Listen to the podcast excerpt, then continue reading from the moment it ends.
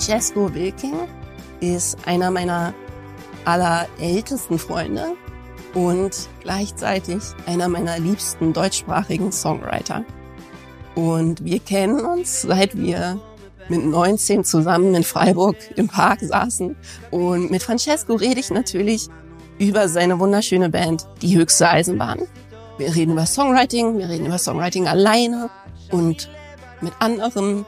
Wir reden über seine generelle Hansdampfigkeit in allen Gassen. Eine künstlerische Eigenschaft, in der ich mich sehr gespiegelt sehe. Und ich hoffe, dass euch das so viel Spaß macht wie mir. Hier kommt Francesco Wilking.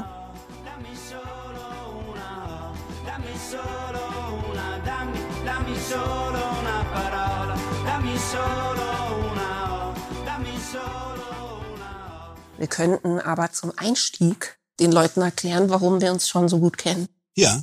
Oder? Dass sie sich nicht wundern, für die ganze Zeit Witze machen, die keiner versteht, oder? Nee, total gerne. Also wir kennen uns seit. Äh, krass, weiß ich nicht. äh, 1999 oder sowas. Oder 98. Also zur Erklärung, wir äh, haben uns in Freiburg im Breisgau kennengelernt. Ja. Ähm, ich bin da hingezogen, um irgendwelchen Bullshit zu studieren. Und zwar im Wintersemester 1996, 97. Ja, da habe ich Abi gemacht. Das heißt, Oktober 96 bin ich da hingezogen. Ja. Und dann hing ich halt da rum und bin immer nur zu den Vorlesungen gegangen, die recht spät am Vormittag angefangen haben. und dann haben wir uns irgendwie kennengelernt, aber ich weiß nicht mehr wie, weißt du das noch? Irgendwie wie das in so einer kleinen Stadt so ist, dass man dann irgendwann immer da an den gleichen Orten ist, oder? Auf den gleichen ja. Konzerten.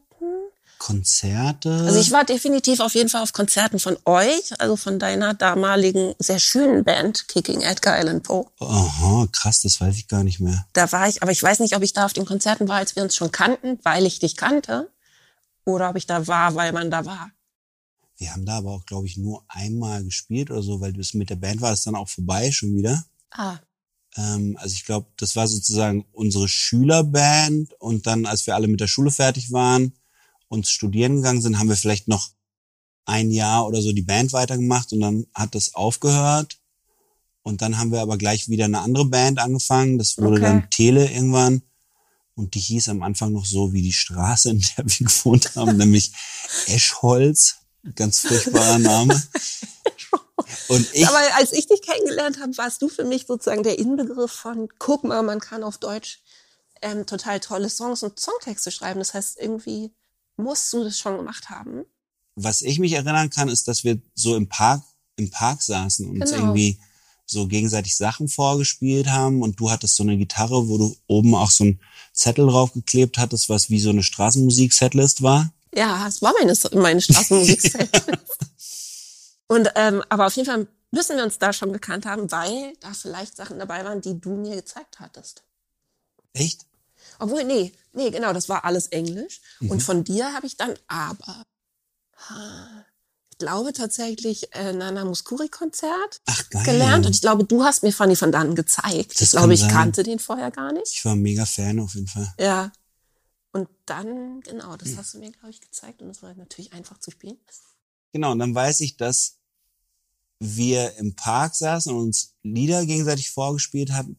Und du hattest auch schon eigene Songs geschrieben. Mhm. So anderthalb vielleicht oder so. Sowas wie Kamikaze-Fliege ja, oder sowas? Hattest du sein. schon geschrieben? Ich glaube schon, es war, auf jeden Fall war das der erste, insofern. Und irgendwas von wegen, dass du Popstar werden willst ja. oder so?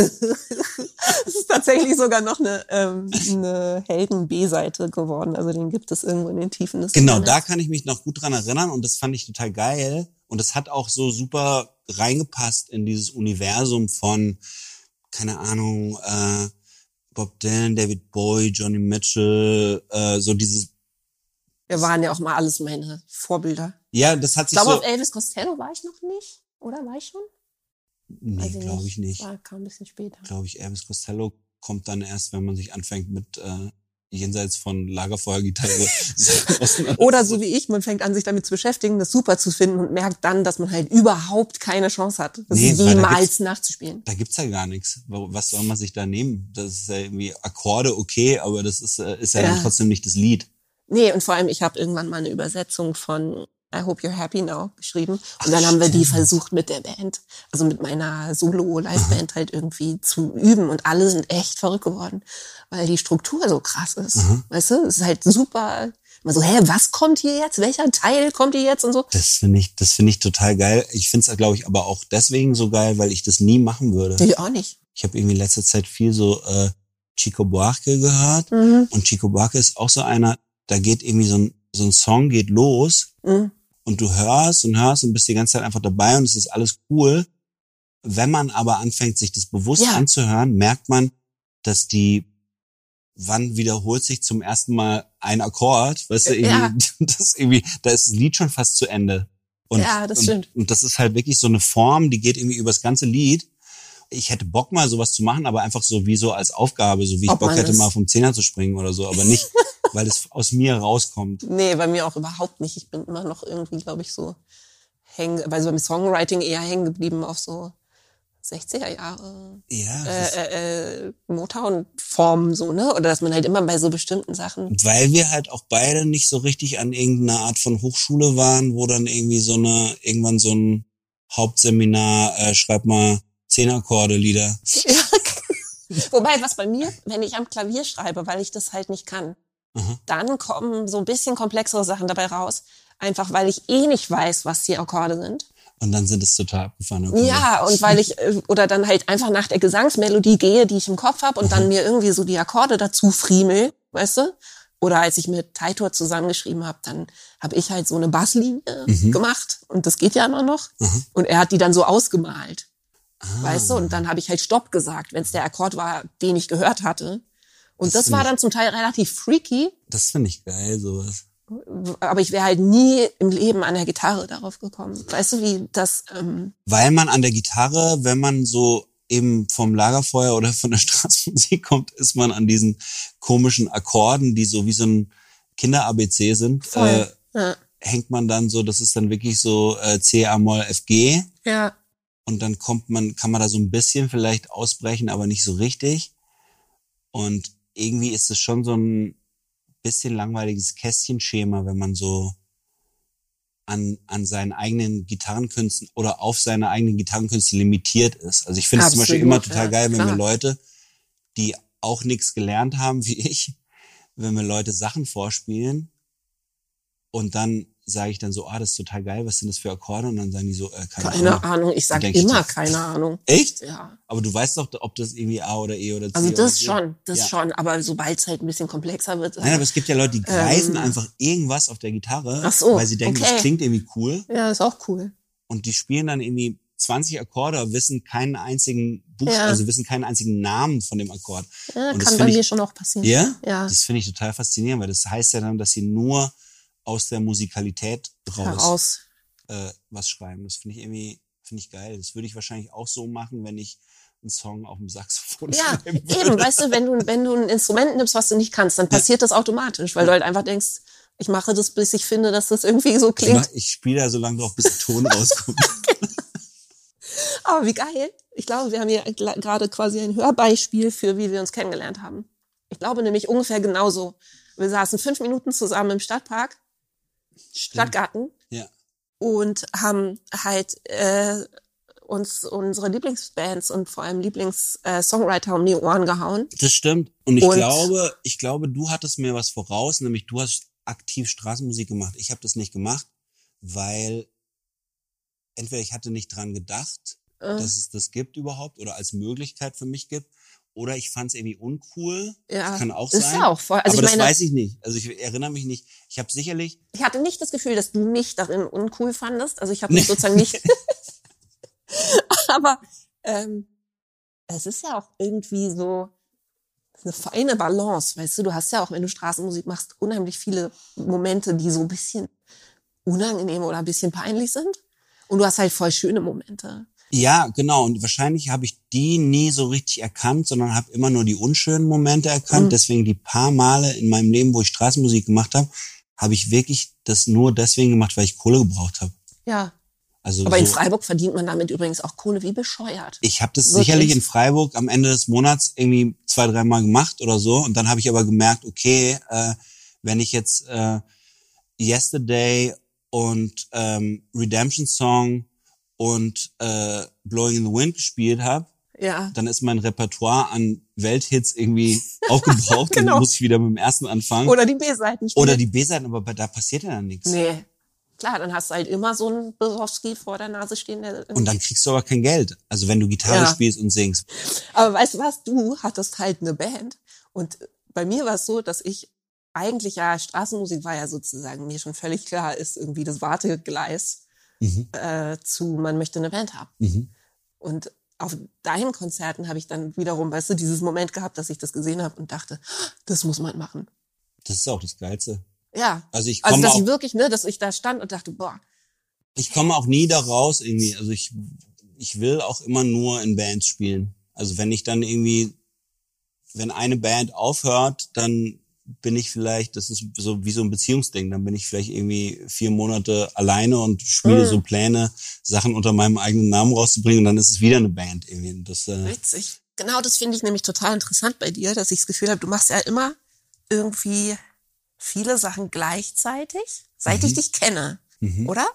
Oder hast du, also genau, du bist aber immer in solchen Kollektiven Mhm. eigentlich, ne? Du bist immer in so, ich meine, Kicking Edgar Allan Poe, diese erste Band, die ich übrigens auch richtig cool fand, das war ja auch eine Riesenband, das oder? war, rie- die war riesig. das waren ja, Das hat, hat sich aber irgendwie einfach Bläsern. so ergeben. Das war halt Lörrach, Lörrach Mhm. und in Lörrach ähm, gab es so bestimmte Leute, die irgendwann angefangen haben, Musik zu machen und dann hat man sich getroffen und dann kam noch und irgendjemand hat, alle hatten irgendein Instrument gelernt ja, und deswegen haben die das dann auch bei uns gespielt. Also dann kam irgendwie Martin und hat Querflöte gespielt, dann kam äh, jemand hat Ah Saxophon okay. gespielt und irgendwann waren wir eine große Band mit Bläsern und äh, Percussion. Also wir waren zehn Leute dann, glaube Ja. ich.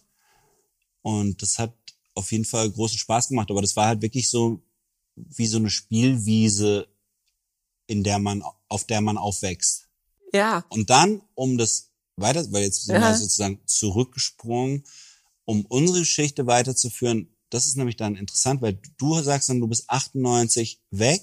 ja, Da habe ich dann noch so ein bisschen weiter geömmelt in Freiburg, aber nicht so, ich habe nicht so das Freiburg-Ding gemacht, was alle gemacht haben, nämlich einfach in Freiburg studieren und wenn das Studium fertig ist, auch wieder irgendwo Ja. anders hin, sondern ich bin da einfach gewesen und habe nicht so richtig studiert und habe Mhm. Musik gemacht. Und dann bin ich nach Berlin 2001 und habe dann, glaube ich, wirklich so gefühlt eine Woche, nachdem ich da angekommen bin, dein Gesicht in der City gesehen. ach komm.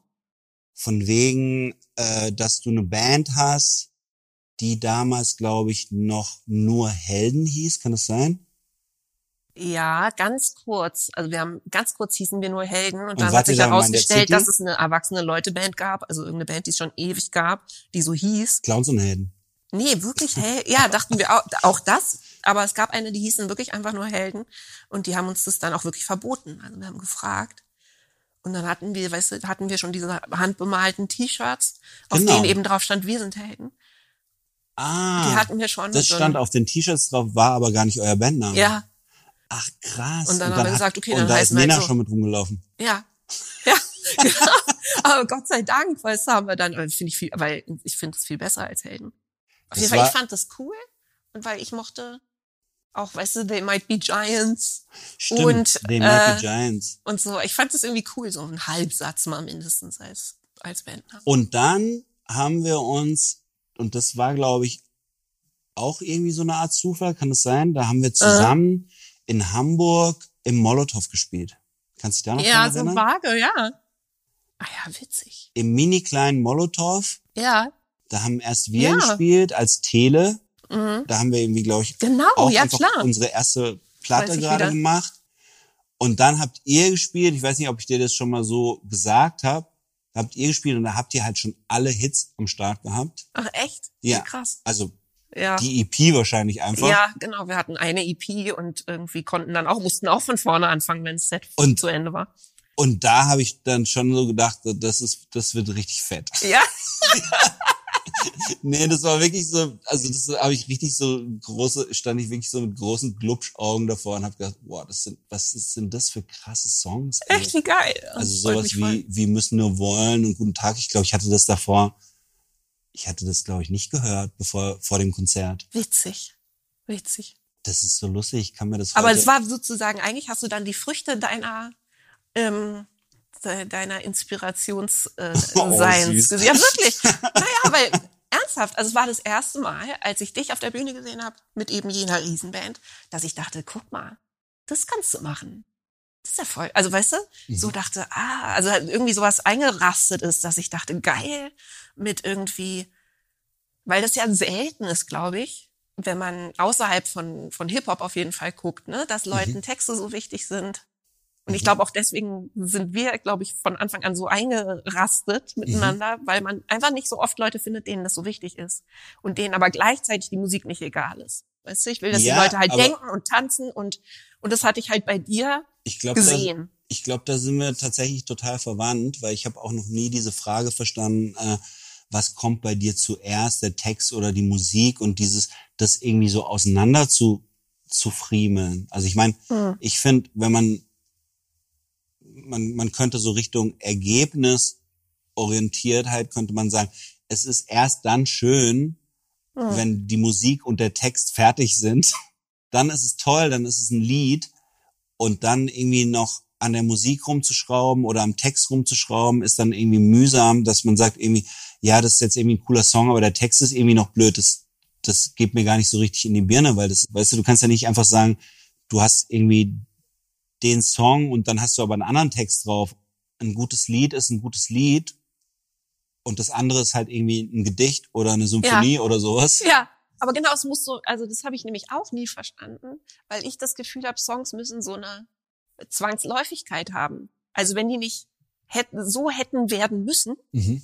hätte man sie nicht schreiben brauchen. Genau. Oder so. Also ich habe eine unheimliche Allergie immer gehabt, Mhm. zu viel an Songs zu so rumzuschrauben. Weil ich so das Gefühl habe, also ich lasse einen Song dann lieber fallen, Mhm. wenn ich das Gefühl habe, dass der nicht aus sich heraus Ich finde auch. so eine Schlüssigkeit ist auch auch so ein bisschen so ein so. Zeitding natürlich, gell? wenn man jetzt irgendwie eine so eine Ursprungsidee hat und am besten ist natürlich, wenn aus dieser Ursprungsidee schon ganz viel entsteht. Also und klar du, ist. genau, wenn du es schaffst, in dem Moment, wo du die Inspiration hast, den Song möglichst weit und möglichst fertig zu schreiben, dann ist geil. Ja, Aber wenn du dann nur eine Strophe hinkriegst und irgendwie dann brauchst du halt für die zweite Strophe brauchst du dann irgendwie zwei Wochen und für den ganzen Song brauchst du dann ein halbes Jahr, wenn es also du musst halt schon Ah, ja, genau. Wenn man Also- nicht den ersten Impuls quasi nach Hause reitet, genau. dann wird super mühsam. Ja, das ist eigentlich am besten. Also ich finde, weil sonst kannst du auch alles in Frage stellen. Dann kannst du sagen, ich habe äh, drei Wochen später habe ich eine Bridge geschrieben, äh, die ist aber komischerweise nicht so gut, Ja. das was davor war. Und dann denkt man so, ja klar, Ja, klar. das ist ja auch äh, in einem anderen Licht Aber machst du das fotografiert dann auch? worden oder sowas. Ja, genau, genau. Ja, das Licht Ja. hat sich schon verändert. Das oder Licht es hat ist sich nicht verändert, es war nicht mehr Sommer. Es war nicht mehr so dringend. Genau, es war nicht mehr so dringend, ich war nicht mehr so traurig. Ja, voll. Keine Ahnung, weiß ich nicht. So, so. Aber ich habe das zum Beispiel früher dann auch oft nicht gemacht und zum Beispiel auch in diesem Heldenkontext dann manchmal auch so auf irgendwas gewartet. Weißt du, also ich habe, weil wir hatten ja dieses, dass alle Musik geschrieben haben und nur ich aber die Texte und die Gesangsmelodie so. Und dadurch hatte ich dann oft die Situation, dass ich sozusagen so eine halbe Textidee hatte Mhm. und dann habe ich die aber aufgehoben, Mhm. um sie nicht aus Versehen fertig zu schreiben, Ja. damit ich sozusagen für alle genug Platz lasse Mhm. für ihren kreativen Ausdruck, Mhm. ne? damit alle genug vorkommen Mhm. und habe dann sozusagen so halbfertige Ideen halt so zurückgehalten. Aber die hattest du die ganze Zeit im Hinterkopf. Hatte ich natürlich die ganze Zeit im Hinterkopf und habe dann gewartet, bis von jemand anderem sozusagen irgend so ein Schnipsel kam und dann hat sich das so ineinander Aha. und es hat auch oft total toll funktioniert, aber dadurch hatte ich halt eben nicht mehr diesen Aspekt, mit dem das irgendwas, was mir gerade so eingefallen ist, dann einfach so ungefiltert ähm, aus mir rauspladdern kann. Ja, das, das kann ich total gut verstehen, aber andererseits kann man ja sagen, es sind einfach zwei Techniken. Ja, voll. Das Total. eine ist, du lässt einfach alles rauspladdern. Genau. Und das andere ist, also was ich zum Beispiel in letzter Zeit ganz oft gemacht habe, ist äh, Songs im Kopf fertig geschrieben. Ja. Bevor ich die einmal gespielt habe, komplett im Kopf ausformuliert. Irgendwie. Mhm. Natürlich immer mal aufs, ins Handy reingesungen, weil man geht ja dann in Rewe und dann kommt ein anderes Lied und dann ist das eigene weg. Aber Oder klingt plötzlich wie. dann klingt's plötzlich genauso wie Foreigner. Und ähm, das habe ich oft gemacht und das finde ich total cool, weil dann ist man praktisch in dem Moment, wo man es zum ersten Mal irgendwie Ja, aufnimmt, äh, ist es eigentlich schon fast fertig. genau. Das mache ich nämlich inzwischen auch immer mehr oder habe das halt immer mehr gemacht, weil ich dann irgendwie so das Gefühl hatte von so einer größtmöglichen Stimmigkeit. Oder? Also, dass sowas so aus einem Guss. Genau, genau. Und auch, auch den Ideen so hinterherhängen. Also es gibt zum Beispiel diesen, diesen, ähm, diesen Satz von Bob Dylan, den ich ganz gut finde, der gesagt hat, die besten Ideen, so Textideen oder Melodieideen oder so, Ja. sind die, die du in dem Moment bekommst, wo du eigentlich schlafen willst. Ja. Also wo du am Einschlafen bist und dann kommt diese Idee und dann musst du aufstehen und die irgendwie fixieren oder dranbleiben, weil dann kommen nämlich vielleicht noch mehr Ideen. Ja, Und genau. das ist das Schlimmste, was du machen kannst, ist, dass du dann praktisch sagst, äh, nee, scheißegal, Morgen. ich schlaf ein und morgen, weil morgen geht's nicht mehr und so. Das, Total. ich finde ich find diesen, diese, diesen Gedanken total cool. Andererseits macht er einem natürlich Voll mega Stress. Stress. Voll Stress. Ich habe aber inzwischen wirklich, ich habe so einen Leuchtstift neben dem Bett. Echt? Also ich habe einen Stift, der vorne, weißt du, so eine kleine Lampe hat Aha. und äh, kann quasi nachts ohne Licht anzumachen Sachen aufschreiben. Ich glaube, Lieder können so auf alle möglichen Arten und Weisen entstehen. Die können auch immer toll sein, aber auf die Art und Weise macht man sich's halt, halt selber am einfachsten. Genau. Also man hat am wenigsten dann so Geburtsschmerzen und so, ne? Wenn man einfach sagt, okay, jetzt ist der Moment. Also ich finde, der Song hat immer in dem Moment, wo er ihm einfällt, halt die meiste Energie. genau. Und genau. die musst du sonst absichtlich wiederherstellen. die musst du absichtlich Und- wieder herstellen und dann musst du halt irgendwelche Techniken haben und Tricks haben, wie du das irgendwie zum Genau. Laufen kriegst wieder. Und manchmal ist es auch einfach weg, ist es auch einfach verloren. Ja. Deswegen gibt's ja auch einfach Songs, die bekannt sind, die einfach kurz sind. Weil einfach, da ging einfach nicht mehr. Aber mir geht es inzwischen auch manchmal so, dass ich das bei anderer Leute Songs, auch so Songs, die ich schon total lange kenne, weißt du, Songs, die man als Kind mochte Mhm. und deshalb den Text nie so richtig gehört hat oder so, dass ich da dann jetzt merke, wenn den Leuten zur zweiten Strophe irgendwie so die Ideen ausgegangen sind. Das ist schrecklich. Aber da gibt's einen ganz einfachen Trick. Einfach Strophen tauschen. Ja, genau. Ich mache das oder mit Zeilen, ne? Auch Ja. also innerhalb der Strophe, Ja.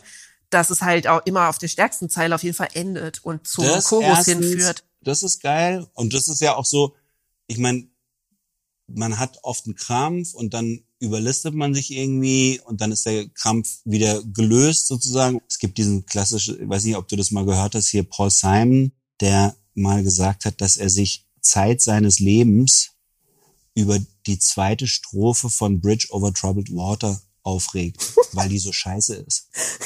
Und da hab ich gedacht, als ich das gehört Welche habe, ist das nochmal? Warte. Weiß ich gar nicht. Aber Als ich das gehört habe, habe ich gedacht, hä, was hat, hat noch nie jemand außer dir, hat das noch nie jemand gedacht. Ja. Aber jetzt, wo du es gesagt hast, weißt du,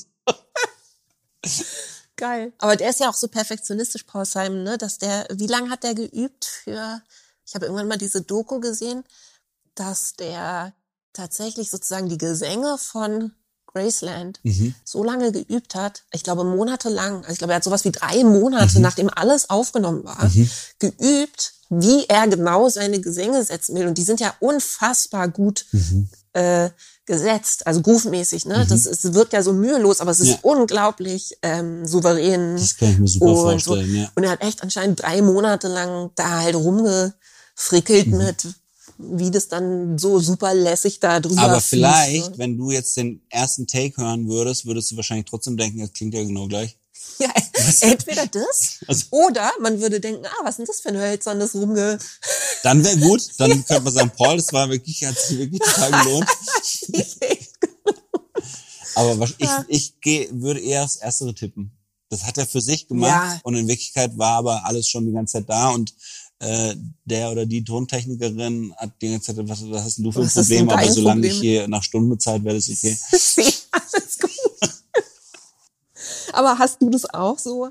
Ich habe das manchmal, dass ich so so ein ganz bestimmtes Entzücken, wenn man so einen Groove genagelt hat. Das hast du Natürlich. bestimmt, ne? Weil du hast das Natürlich. ja auch, also dass, dass sowas rauskommt. Ich meine auch schon der Moment, wo man das aufschreibt und sich daran freut, wie die Wörter quasi von der Seite bouncen. Total geil, ja. Oder? Das stimmt. Das das ist stimmt. so- Ja, aber das, das ich glaube, das ist noch noch mehr dein Ding, weil du hast praktisch in den in du hast noch mehr mit Rhythmik und Doppelreimen und sowas. Ah, ich habe das Gefühl, dass du das mit der Rhythmik auch total hast. Ja? Also gerade, weil zum Beispiel ich schreibe manchmal diese rhythmischen Sachen, also was ist das so? Oder Mhm. so, ne? Sachen, die eigentlich sozusagen auch ohne die Musik, wo du einfach so Claps zumachen könntest und die haben schon so einen Mhm, genau. Binnengroove, die schreibe ich ganz oft äh, im Laufen. Ach, weil krass. das Laufen hat so einen Groove Mhm. und dann läufst du in so einem bestimmten Tempo und dann hörst du das immer wie so ein Grid, weißt du, wie so ein, dass du dein Pattern so drüber setzen kannst. Und das Witzige, ich hatte bei dir das Gefühl, dass du das bestimmt auch so machst. Ich habe auch so Patterns tatsächlich, aber die kann ich nicht so richtig an irgendwas festmachen.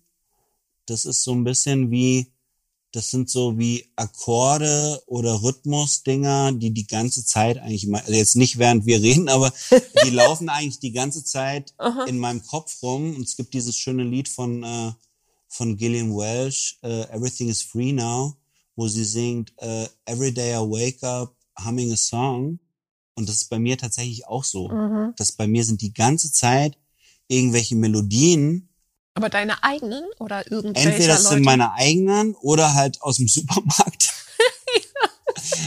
oder irgendwas, was ich gerade gehört habe, was sich dann aber verändert. Also das ist auch immer total interessant, weil ich höre ich höre irgendwelche Songs oder irgendwelche Musik und die verändern sich dann über den Tag, die die laufen so weiter in meinem Kopf und werden dann zu irgendwas eigenem. Musst du es dann festhalten, damit es so, Ja, das mache ich oder kannst du dir das dann von alleine merken, weil das halt sozusagen dein Die eigener Ohrwurm jetzt Nee, ist? die Melodie kann ich mir nicht merken. Mhm. Aber ich habe dann oft wie so eine, die sind dann auch so wie mehrstimmig, weißt du, mit äh, mit Bassline und Akkorden und sowas. Also die die haben dann so eine Struktur schon und die muss, das ist, das sind dann oft so Sachen, die ich so nacheinander ins Handy reinsingen muss. Auch die Bassline und so? Ja, also Ah, witzig. da, damit man praktisch mit der Tonart, ich habe dann so eine Idee, dann muss ich irgendwie stehen bleiben, dann gehe ich irgendwie Sprachaufnahmen und dann geht's so, okay, ähm, du, du, du, du, du, du, du, du, das ist die Bassline. Und dann die, kommt die Melodie drüber, dann kommen so wie die Akkorde wechseln und dann kommt vielleicht sogar irgendeine Zeile.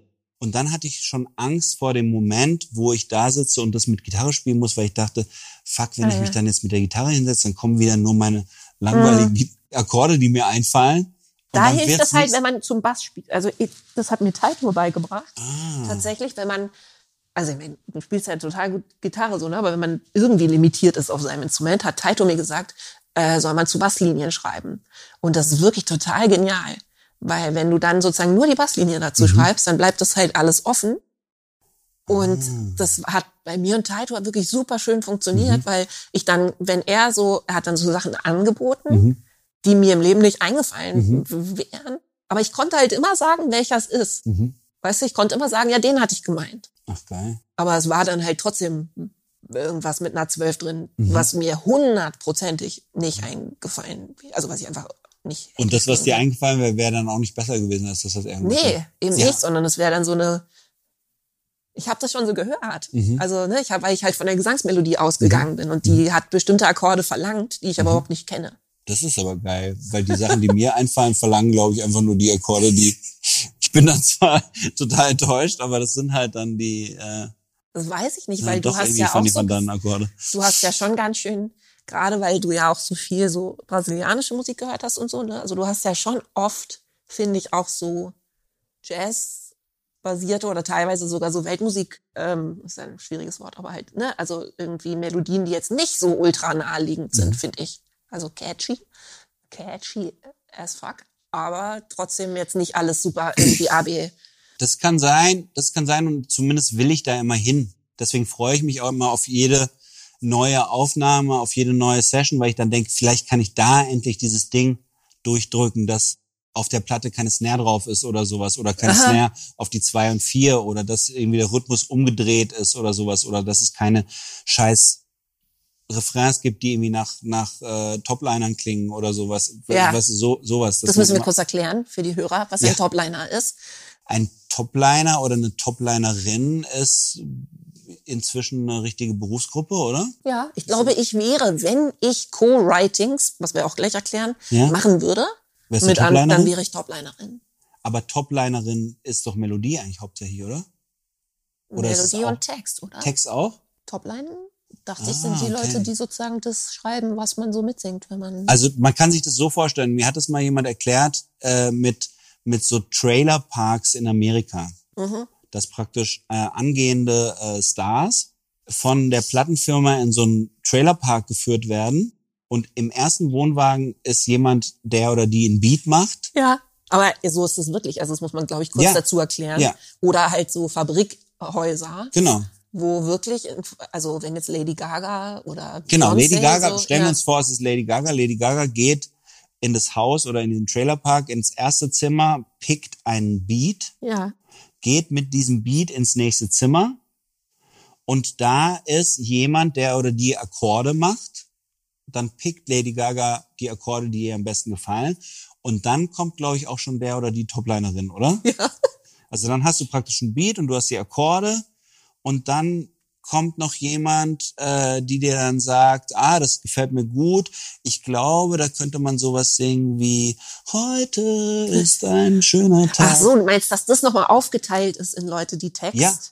Ah, das wusste ich nicht. Na, deswegen siehst du ja auch immer, wenn du jetzt irgendwie, wenn, keine Ahnung, äh, Nina Chuba Gold geht, Ja. dann siehst du so ein Foto, wo irgendwie 15 Leute mit einer goldenen Schallplatte in der Hand sind. Die Ja. haben halt alle mitgeschrieben. Ja, klar. Ja. Es geht ja dann auch total schnell. Also vor allem, Also wenn du fair bist. nee, wir Nee. haten hier nicht, gell? Nee, das vor allem- Vor allem, wenn man fair ist, dann ist es ja auch so, dass, also gerade in Amerika, echt jeder eine goldene Schallplatte kriegt, also, oder eine Beteiligung am Songwriting, Ja. der echt einmal durch den Raum gegangen ist. die, oder die waren da zufällig, haben da irgendwas geholt, was ja, äh, da. Warte, ich brauche noch meinen Akku. Huch, ich habe einen Country-Hit geschrieben. Und aber ich meine, dieses, diese Idee von den Top-Linern, die gibt's sogar, glaube ich, auch jetzt nicht nur, wenn es so extrem zugespitzt ist, wie wir es jetzt gerade Mhm. beschrieben haben, was aber übrigens, werte HörerInnen, kein Witz ist, sondern passiert für so in so Hitmaschinen. was es schon immer Aber gab auch. Also was es auch ja immer in schon 50ern, 60ern und was weiß ich, gab's das ja auch schon. Aber ich glaube, es gibt auch tatsächlich so feste Teams, weißt du? Es gibt so Mhm. Leute, die schreiben halt zu zweit so Hits Mhm. und einer oder eines halt so der Topliner, die Toplinerin. Mhm. Und wie das andere heißt, vorher habe ich vergessen. Ja, ich glaube, aber also da müssen wir jetzt können wir auch am Anfang ein bisschen zu werten. Es, es hat auch einen sehr hässlichen Aspekt Ja. und nämlich, dass zum Beispiel die Plattenfirma äh, sich Musik anhört und sagt irgendwie, Irgendwie so. nee, sie sagt dann irgendwie, die hören einen Song und sagen dann irgendwie, ja, ist ganz cool, aber irgendwie fehlt da noch die Topline. Ja, klar. Weißt du, und dann rufen die halt einen Topliner oder eine Toplinerin an und dann wird da einfach noch so eine Melodie und so ein Vierwortsatz drüber gebacken. Und irgend so ein, irgendwas mit, uh, Ja, ach Ja, klar. genau, das ist die, die Millenniums uh, Millennial Woos. Millennial Woos. nee, das ist, aber ich meine, da brauchen wir gar nicht drüber reden, weil da sind wir nicht so richtig zu Hause. kompetent. Da, nee, ich da, bin, ich habe das ehrlich gesagt ein paar Mal auf äh, Drängen sozusagen meines Verlegers mal so ausprobiert, weißt du, dass ich zu so Sessions gegangen bin.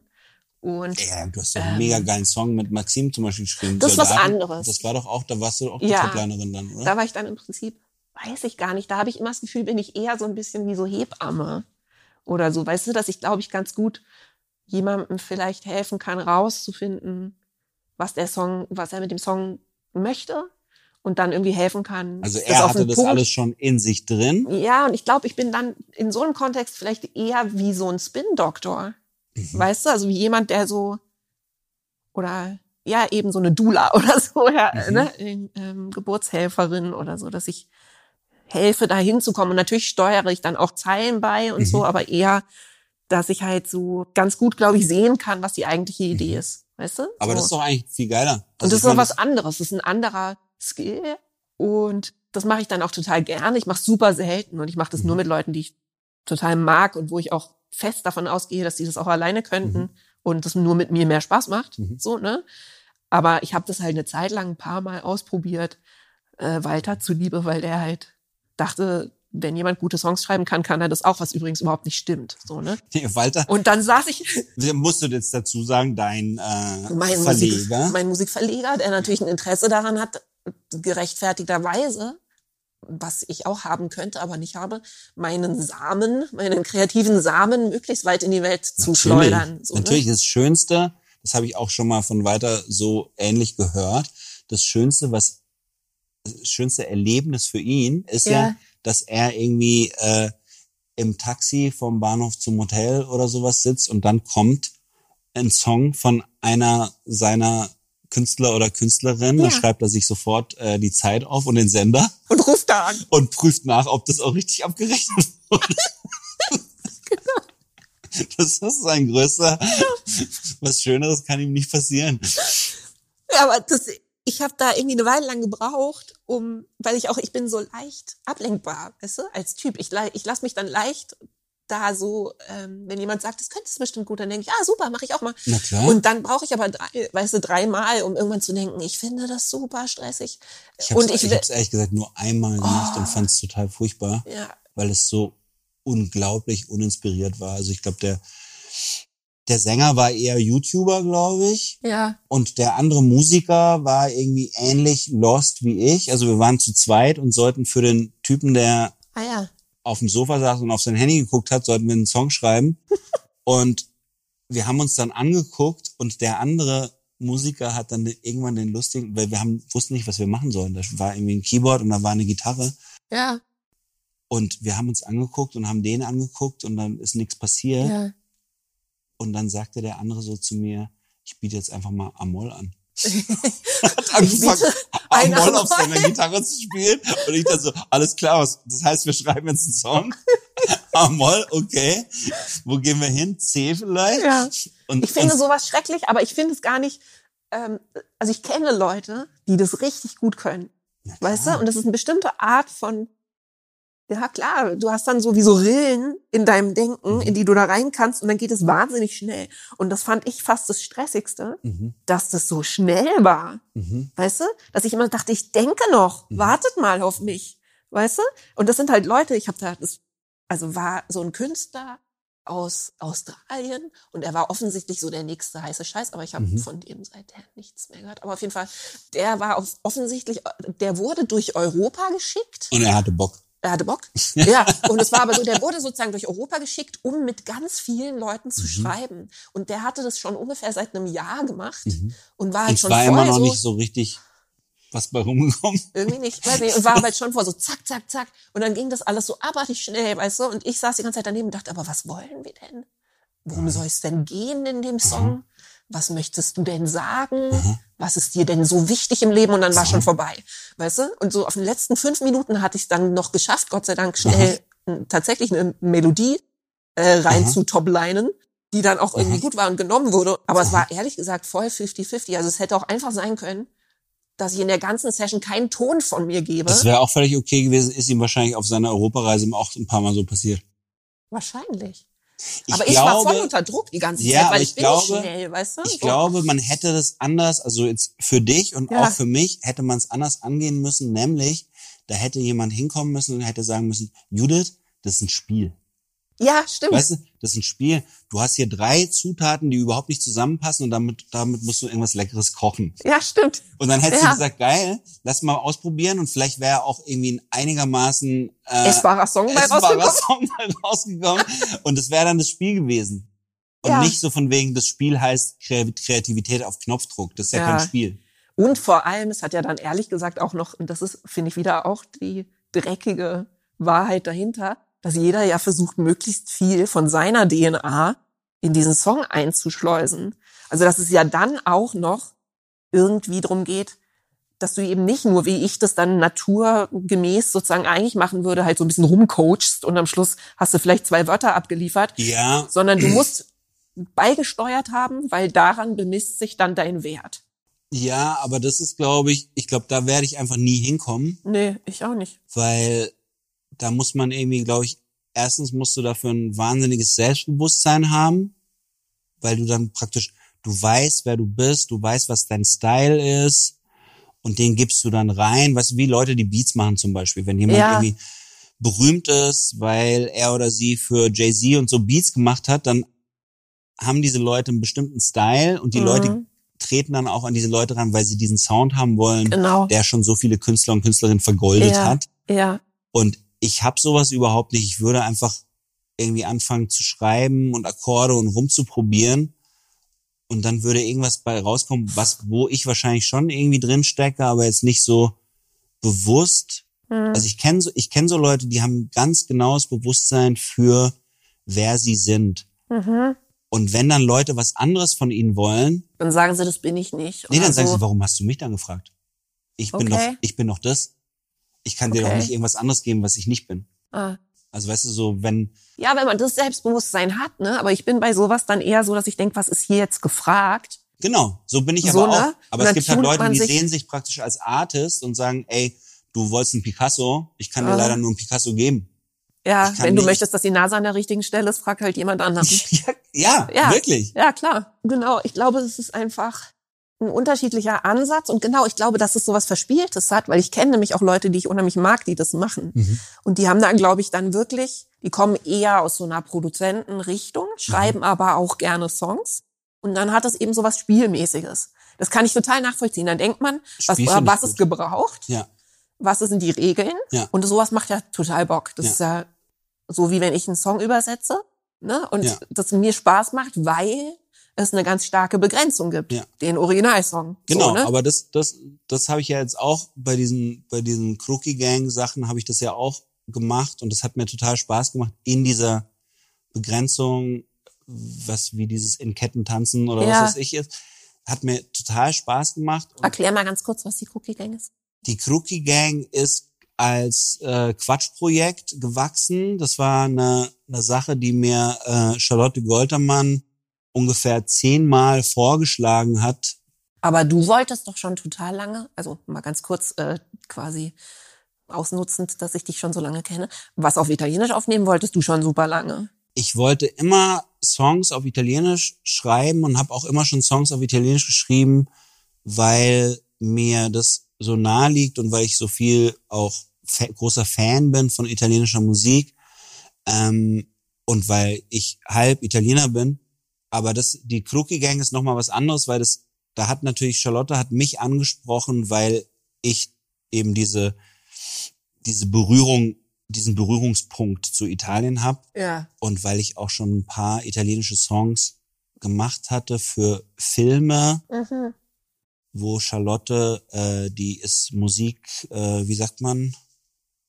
Es- fällt mir der Name wieder nicht ein. Ich habe das neulich gerade überlegt, was Charlottes Beruf eigentlich ist, weil ich den nämlich total spannend finde und überlegt habe, ob ich Charlotte mal in meinen Podcast einlade. Auf jeden Fall. Und die zwar- hat viel zu erzählen. Musikbetreuung nennt Mus- man das, glaube Musik, ich. also die Leute, die Filme, die betreuen, dass ein Film tolle Musik bekommt. Also die, genau, die Leute, die betreuen, dass ein Film noch über den Score hinaus, also Mhm. über die, die Filmmusik hinaus, noch andere Musik drin haben. Also, das, was auf dem Soundtrack wäre, genau. den man dann Genau. sich anhören würde. Und da ist Charlotte irgendwie dann immer von Anfang an dabei. Und du arbeitest mit Charlotte. Äh, Genau, Patrick und ich versuche an die, an, an, an die Hörerschaft Ja. zu denken. Du arbeitest mit Charlotte ganz lange schon, weil du auch äh, Musik für Filme gemacht hast, worüber wir auch noch sprechen.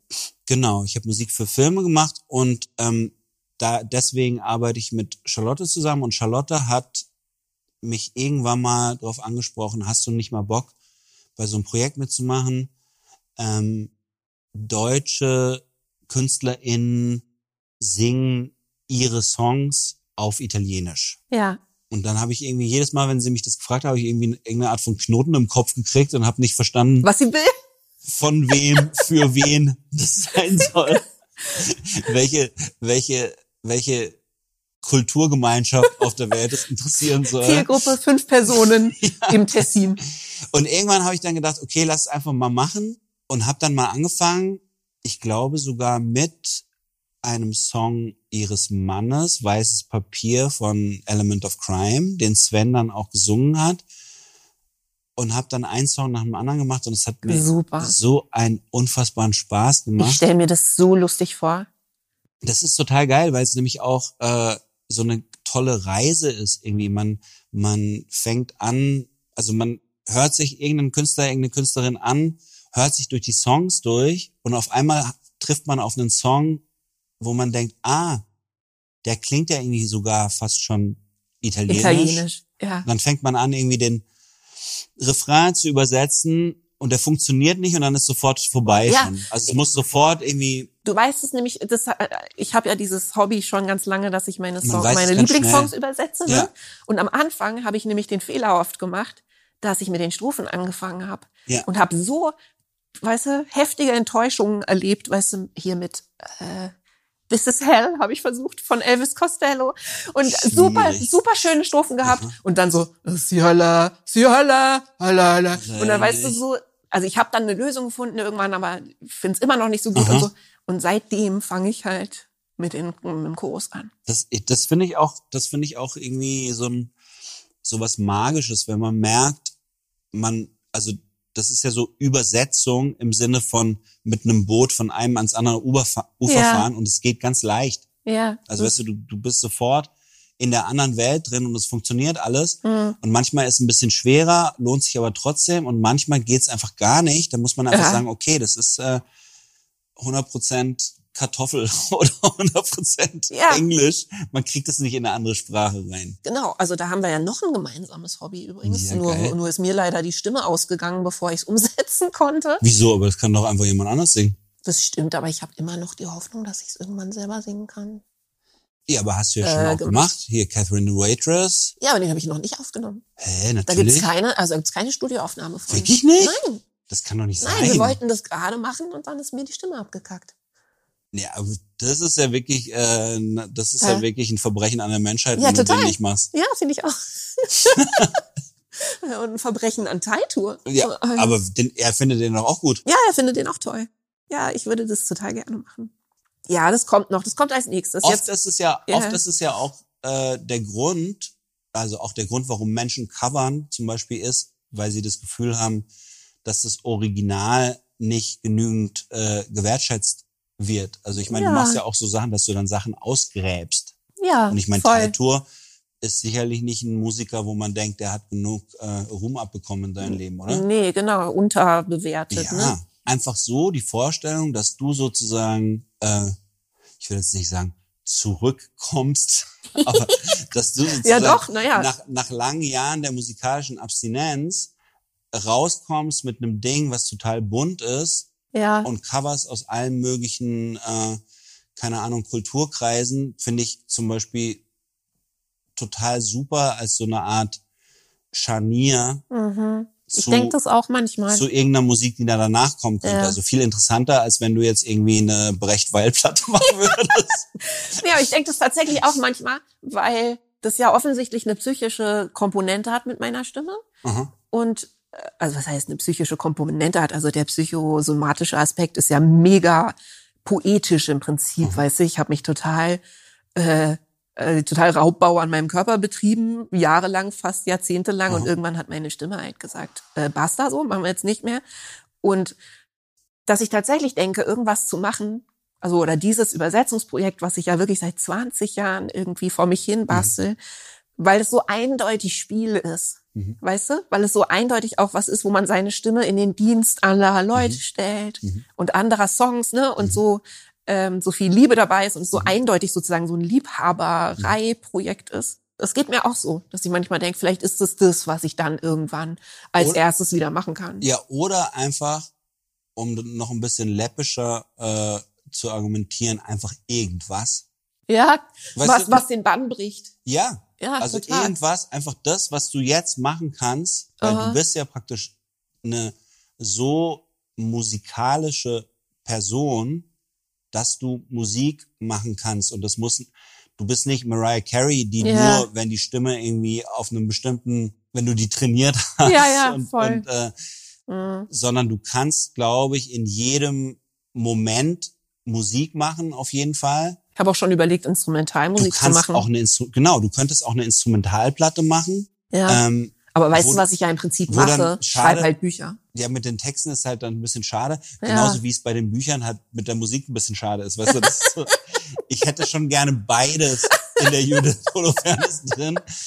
Sondern, Ja, also ich nehme es mir auf jeden Fall zu Herzen und ich merke, also ich habe ja diese Stimmtherapie jetzt gemacht, die total gut funktioniert und ich bin irgendwie so ganz guter Dinge. Mhm. Also ich bin so ganz hoffnungsvoll und ehrlich gesagt gibt's auch schon so Momente, wo ich wo ich inzwischen wieder so zwei Sätze singen kann und es ist nicht der totale Krampf und so. Also, aber ich will dem total viel Zeit geben Mhm. und ich bin halt wahnsinnig froh, dass ich ähm, dass ich halt schreiben kann, Mhm. so ne, was ich auch total lange wollte und jetzt mache ich halt das. Also dadurch ist es so ein bisschen entkrampft, ne, Mhm. dass ich jetzt schon weiß, was ich als nächstes schreiben will. Ich schreibe jetzt erstmal noch ein Buch und nebenher pflege ich irgendwie meine Stimme und hoffe, dass sie Mhm. wiederkommt. Aber tatsächlich habe ich im Hinterkopf immer, dass ich denke, ah, vielleicht setze ich mich irgendwann mal hin und gucke noch mal so durch meine Liste von diesen Übersetzungen. ich würde nicht nochmal sagen, sondern immer so zukunftsgerichtet. Ja. Weißt du nicht, wenn, weil wenn du sagst nochmal, dann gehst du praktisch zurück zu Ja, irgendwas, sondern praktisch. einfach wieder anfangen, auch neue zu übersetzen. Ehrlich gesagt, ich habe auch gar Ich nicht glaub, so viele, wie ich dachte. Ich habe nämlich irgendwann mal in einem Computercrash sowas wie 20 übersetzte Texte verloren und Oh, konnte krass. die, ja, und hast die ein großer dem- Teil, nee, Kopf das war super krass. Ich habe Tee über das Laptop geschüttet, in dem diese ganzen übersetzten Songs drin waren. Dann habe ich geweint und war fötal für Monate, also war völlig zerstört, habe das Laptop in die Reparatur, gegeben. Die haben mir ganz wenig Hoffnung gemacht. Und dann haben die angerufen nach ein paar Tagen und haben gesagt, wir haben es hingekriegt, es ist alles wieder okay, Aber- wir haben es gerettet. Und ich habe Freudentänzchen gemacht und äh, am nächsten Tag haben die angerufen und haben gesagt, wir sind heute Nacht ausgeraubt worden. Es ist alles weg. Es sind alle, alle Sachen geklaut. und dann habe ich es nicht wiederbekommen. Das ist ja krass. Ja, das, und das- ist ja fast wie, das ist fast wie äh, Nordberg in die nackte Kanone. So Ja. einmal, einmal, auf die, einmal auf die Herdplatte. Einmal in die Nägel, aber Das ist Ja, das war wirklich, also irgendwie denkt man dann auch, okay, also das war da, künstlerisch, also war es gar nicht so eine schlechte, so, so ein, ein, ein teachable Moment, weil ich tatsächlich in dem Moment erst total verzweifelt war und dann aber gedacht habe, warte mal, das hat dir total Spaß gemacht, das zu machen. Aha. Warum ist es eigentlich so schlimm, das nochmal zu machen? witzig, dass du es so denkst, weil ich, ich hätte das wahrscheinlich ganz anders gedacht. Also natürlich erstmal ärgern und so, scheiße, jetzt muss ich ein neues Laptop kaufen und dann natürlich so Erinnerungssachen wie Fotos von Kindern oder irgendwas. Oh Gott, ja. Dann aber, was das Kreative angeht, irgendwelche Texte, hätte ich dann wahrscheinlich gedacht, er war eh alles Bullshit. Ja? Ich hätte gedacht, wenn das, das Universum hat dir quasi den Stecker gezogen, sollte wohl nicht sein, oder ja, was? weißt du, wie Hans im Glück, Aha. dir fällt dann irgendwie hier dein, dein, dein Goldklumpen in, äh, in den Brunnen, dann denkst du, ja, war, Ey, vielleicht habe ich das auch ein eh bisschen zu gedacht schwer, und hab's war, war, hing, hing mir eh zu schwer am Hals oder vielleicht so. habe ich das dann noch deshalb nicht gemacht. Muss mal drüber nachdenken. Also hey, ich- aber wir waren bei der Crookie Gang, du musst mich noch Genau, die ähm, Crookie Gang, ähm, da geil, hab dass ich auch immer knallhart immer Crookie Gang sag. Nein, Crookie ist, ist ja gut, ist, ist ja auch nicht falsch, das ist ja, Ja. einfach nur äh, deutsch ausgesprochen, was du nicht sagen darfst, ist Crucci. Trutschi. Weil das ist eine, einfach, da muss man sagen, es ist einfach falsch Ja, ausgesprochen. das weiß ich, Gott sei Dank. Aber, Da, da äh, kenne ich genug Italiener für. aber das hat großen Spaß gemacht und dann auch, ähm, eigentlich ist es das, was du, wo, wo wir vorher drüber geredet haben, dass du eine, dass du einen Song nicht auseinanderreißen kannst. Also ich, das ist mir zum Beispiel total wichtig bei dieser Übersetzungsgeschichte. Also ich habe dann ja, eben so Sachen wie von wegen Lisbeth, äh, Sophie Hunger und ähm, ganz viele andere Sachen übersetzt für die, für die erste Platte. Jetzt machen wir gerade die zweite Ja. Platte. ach cool. Und was mir total wichtig ist, ist, dass man das Lied als das Lied erkennt. Ja, Also das heißt, dass es dieselbe Phrasierung, dieselbe Melodie hat. ja. Ah, Phrasierung sogar, das ist ja sogar relativ streng. Und Ja. ich wäre auch so. Na, sonst ist es, Ja. sonst ist nicht mehr der Song. Witzig, ja, mir wäre das auch wichtig, aber ich glaube, das machen nicht alle Leute so. Aber, Aber dann es- geht's nicht, also für Ja. mich, für mich geht's nur so, weil, weil, weil das eben alles so aneinander klebt. Ich finde, Ja, Text, Rhythmik. die Rhythmik vom Text, die Melodie vom Phrasierung. Text macht den, macht den Song Absolut. aus. Ich finde auch die Phrasierung oft quasi das Wichtigste. also wenn du zum Beispiel, Song so, du hast sowas wie Yesterday, all my troubles seem so far away. Wenn du jetzt machen würdest, Yesterday, sometimes my troubles seem so far away, ist ein anderes Lied. Ja, klar. Also es, Ja. das, du musst genau das, da, da, da, da, da, da, da, Mhm. also genau so wie es ist, musst du es machen. Ja. Und wenn sich dann der Sinn so ein bisschen verändert, also wenn du dann zum Beispiel nicht genau dasselbe Bild machen kannst, sondern das Bild irgendwie so ein ähnliches Bild machen musst, dann Mhm. ist es für mich okay. Ja, klar. Also der, ich mein, der Song sagen- muss seine Wahrheit behalten, der muss das, was Genau. er sagen möchte, behalten. Genau, das habe ich auch das Gefühl. Also zum Beispiel, ich habe auf dem Weg hierher habe ich ein, äh, habe ich Musik gehört und dann hat mir irgendwie irgendein Algorithmus hat mir ein Lied von von Mina äh, in die Ohren gespült, was ich noch nie gehört hatte. Aha. Und ich musste so lachen, weil der Refrain war irgendwas wie äh, Mi sei esploso dentro al cuore oder irgendwie sowas. Da ging es irgendwie darum, von wegen, ich habe dich kennengelernt und du hast mich angeguckt, wie mich noch je nie jemand angeguckt hat. Und dann ist die Refrainzeile, du bist in meinem Herzen explodiert. Irgendwie, What? könnte man auf Deutsch jetzt nicht so singen irgendwie. Also auch mit so einer ganz großen Geste, du Ja. bist in meinem Herzen explodiert. Aha. Da würde ich mich halt hinsetzen und würde sagen, okay, ich habe die Melodie und ich versuche ein Bild zu finden auf Deutsch, was das, was was Ähnliches Ja, aussagt voll. Klar. und nicht, du bist in meinem Herzen explodiert. das irgendwie funktioniert nur auf Italienisch, glaube ich. Aber ich hatte das bei einem Song zum Beispiel, den ich wahnsinnig schön finde, von ähm, Band of Horses. Dem no one's ever gonna love you more than I do. Kennst du Ah. den? Nee, Also der heißt No Donny One's- Hathaway, um, Ah. I love you more than you ever will know. Oh. Aber dieser Song, der ist so wahnsinnig schön und der ist ultra emotional, Mhm. so, ne? Und auch weil der Typ so singt und so. Und dann habe ich angefangen, den zu übersetzen und ich traue mich fast nicht, das zu sagen, weil ich den Song wirklich wahnsinnig liebe, so, ne? Mhm. Aber ich glaube, die Strophen sind doof. Weißt du? Ah. Äh, oder zumindest, also habe ich, oder, oder zumindest, mindestens die zweite Strophe hatte ich echt das Gefühl, das kennst du ja, oder bei Chili Peppers gibt es ja immer mal, wo man auch weiß, dass die sozusagen die Dummy-Texte stehen gelassen haben. Ne? Dass Ja. die so, dass die so Füller hatten Aha. für so, ne, und hier kommt dann noch irgendwie so ein Sabedi Aha. und dann haben sie halt Sabedi blablabla drin gelassen, Aha. weil ihnen nichts mehr eingefallen ist. Und ich glaube, das ist bei dem Song auch so. Und Das das, ist für, wenn du das übersetzt, ist voll Gift. Weißt du, weil wenn der Song nicht solide ist, Ja, aber sozusagen, er, dann, aber das ist ja dann zum Beispiel Crookie Gang, das ist ja dann das Tolle bei der Crookie Gang, wenn Ja. er ihn dann wiederum singen würde, mit seiner Stimme, ja, wo er irgendwie äh, Einkaufszettel singen kann und die gehen Ja. dir trotzdem tief ins Herz, mhm. dann wäre es vielleicht wieder okay. Das Wichtige ist ja dann praktisch, dass Ja. du Beziehungsweise übrigens in meinem Fall, weil meine Stimme mir versagt hat, hast du ehrenhafterweise meinen Song gesungen. Das muss man vielleicht auch mal dazu sagen. ja, aber da war ich nicht mit zufrieden. Also Nein? ich habe immer noch, Ich war dir sehr dankbar. nee, ich habe immer noch, obwohl man ja, obwohl es ja bei Platten eigentlich so ist, wenn die dann praktisch aufgenommen und gemischt und gemastert sind und Ja. irgendwie äh, auf den Streaming-Plattformen stehen, sind sie, sind sie ja fertig und man kann nichts mehr ändern. Ja. Aber bei dem Song denke ich immer noch, man könnte meine Stimme wieder rausnehmen und deine da reinmachen. Das machen wir, wenn ich wieder singen kann. Da, das war für mich wirklich eine Notlösung und auch nicht so von wegen aus der Not eine Tugend gemacht oder sowas, weil ich, Ich finde die, ich finde die Notlösung total schön. Also ich bin froh, dass Nee, ich es so finde gelaufen find ist. wirklich in, genau in diesem einen Fall, ich bin wirklich nie, überhaupt niemand, der äh, mit dem, was war, nicht zufrieden, also nicht ja, das Gute. nichts loslassen kann genau, oder so. aber Mhm. genau in dem Fall denke ich so, da ist irgendwie alles schiefgelaufen, weil das war eigentlich Echt, aber die Leute finden den super. Ich krieg Ja? andauernd, ja, ich krieg total schönes Feedback für Krass. den. Ja. nee, weil für mich war Was das total so, schön ist, weil ich nichts damit zu tun hatte, außer zu sagen, ja, voll geil, mach mal. Nee, aber eigentlich, genau, eigentlich für dich geschrieben und dann ganz bewusst nach einer Tonart gesucht, Die für mich gut die für wäre. dich irgendwie angenehm ist. Mhm. Okay. Dann habe ich das gesungen. Ich hätte, glaube ich, für mich auch eine andere Tonart genommen. Mhm. Dann haben wir noch Malika Ayane, die, die ja richtig ein Star ist in Ja. Italien. Äh, die hatte irgendwie Bock. Ich weiß gar nicht mehr, wer die gefragt hat. Ja. Und für die war die Tonart aber dann auch nicht Ach perfekt. so, und dann hättet ihr es nochmal machen müssen. wir haben auch eine andere gewesen. Version aufgenommen. Ach so. Wir haben eine andere Version aufgenommen, die liegt jetzt praktisch für dich da. Für irgendwann. Die ist auch viel No geiler. pressure. Die ist so, äh, die klingt so nach Miss Marple Musik. Ah ja, cool. Und die ist richtig, richtig gut. Und da freue ich mich schon drauf, wenn irgendwann alle, ich meine, das Internet vergisst halt nicht, aber wenn irgendwann alle Ja. die Version wieder vergessen haben, dann kommst du und singst es nochmal komplett. Ey, ich finde aber eh auch, dass es dass es ruhig mehrere Versionen von Songs geben kann.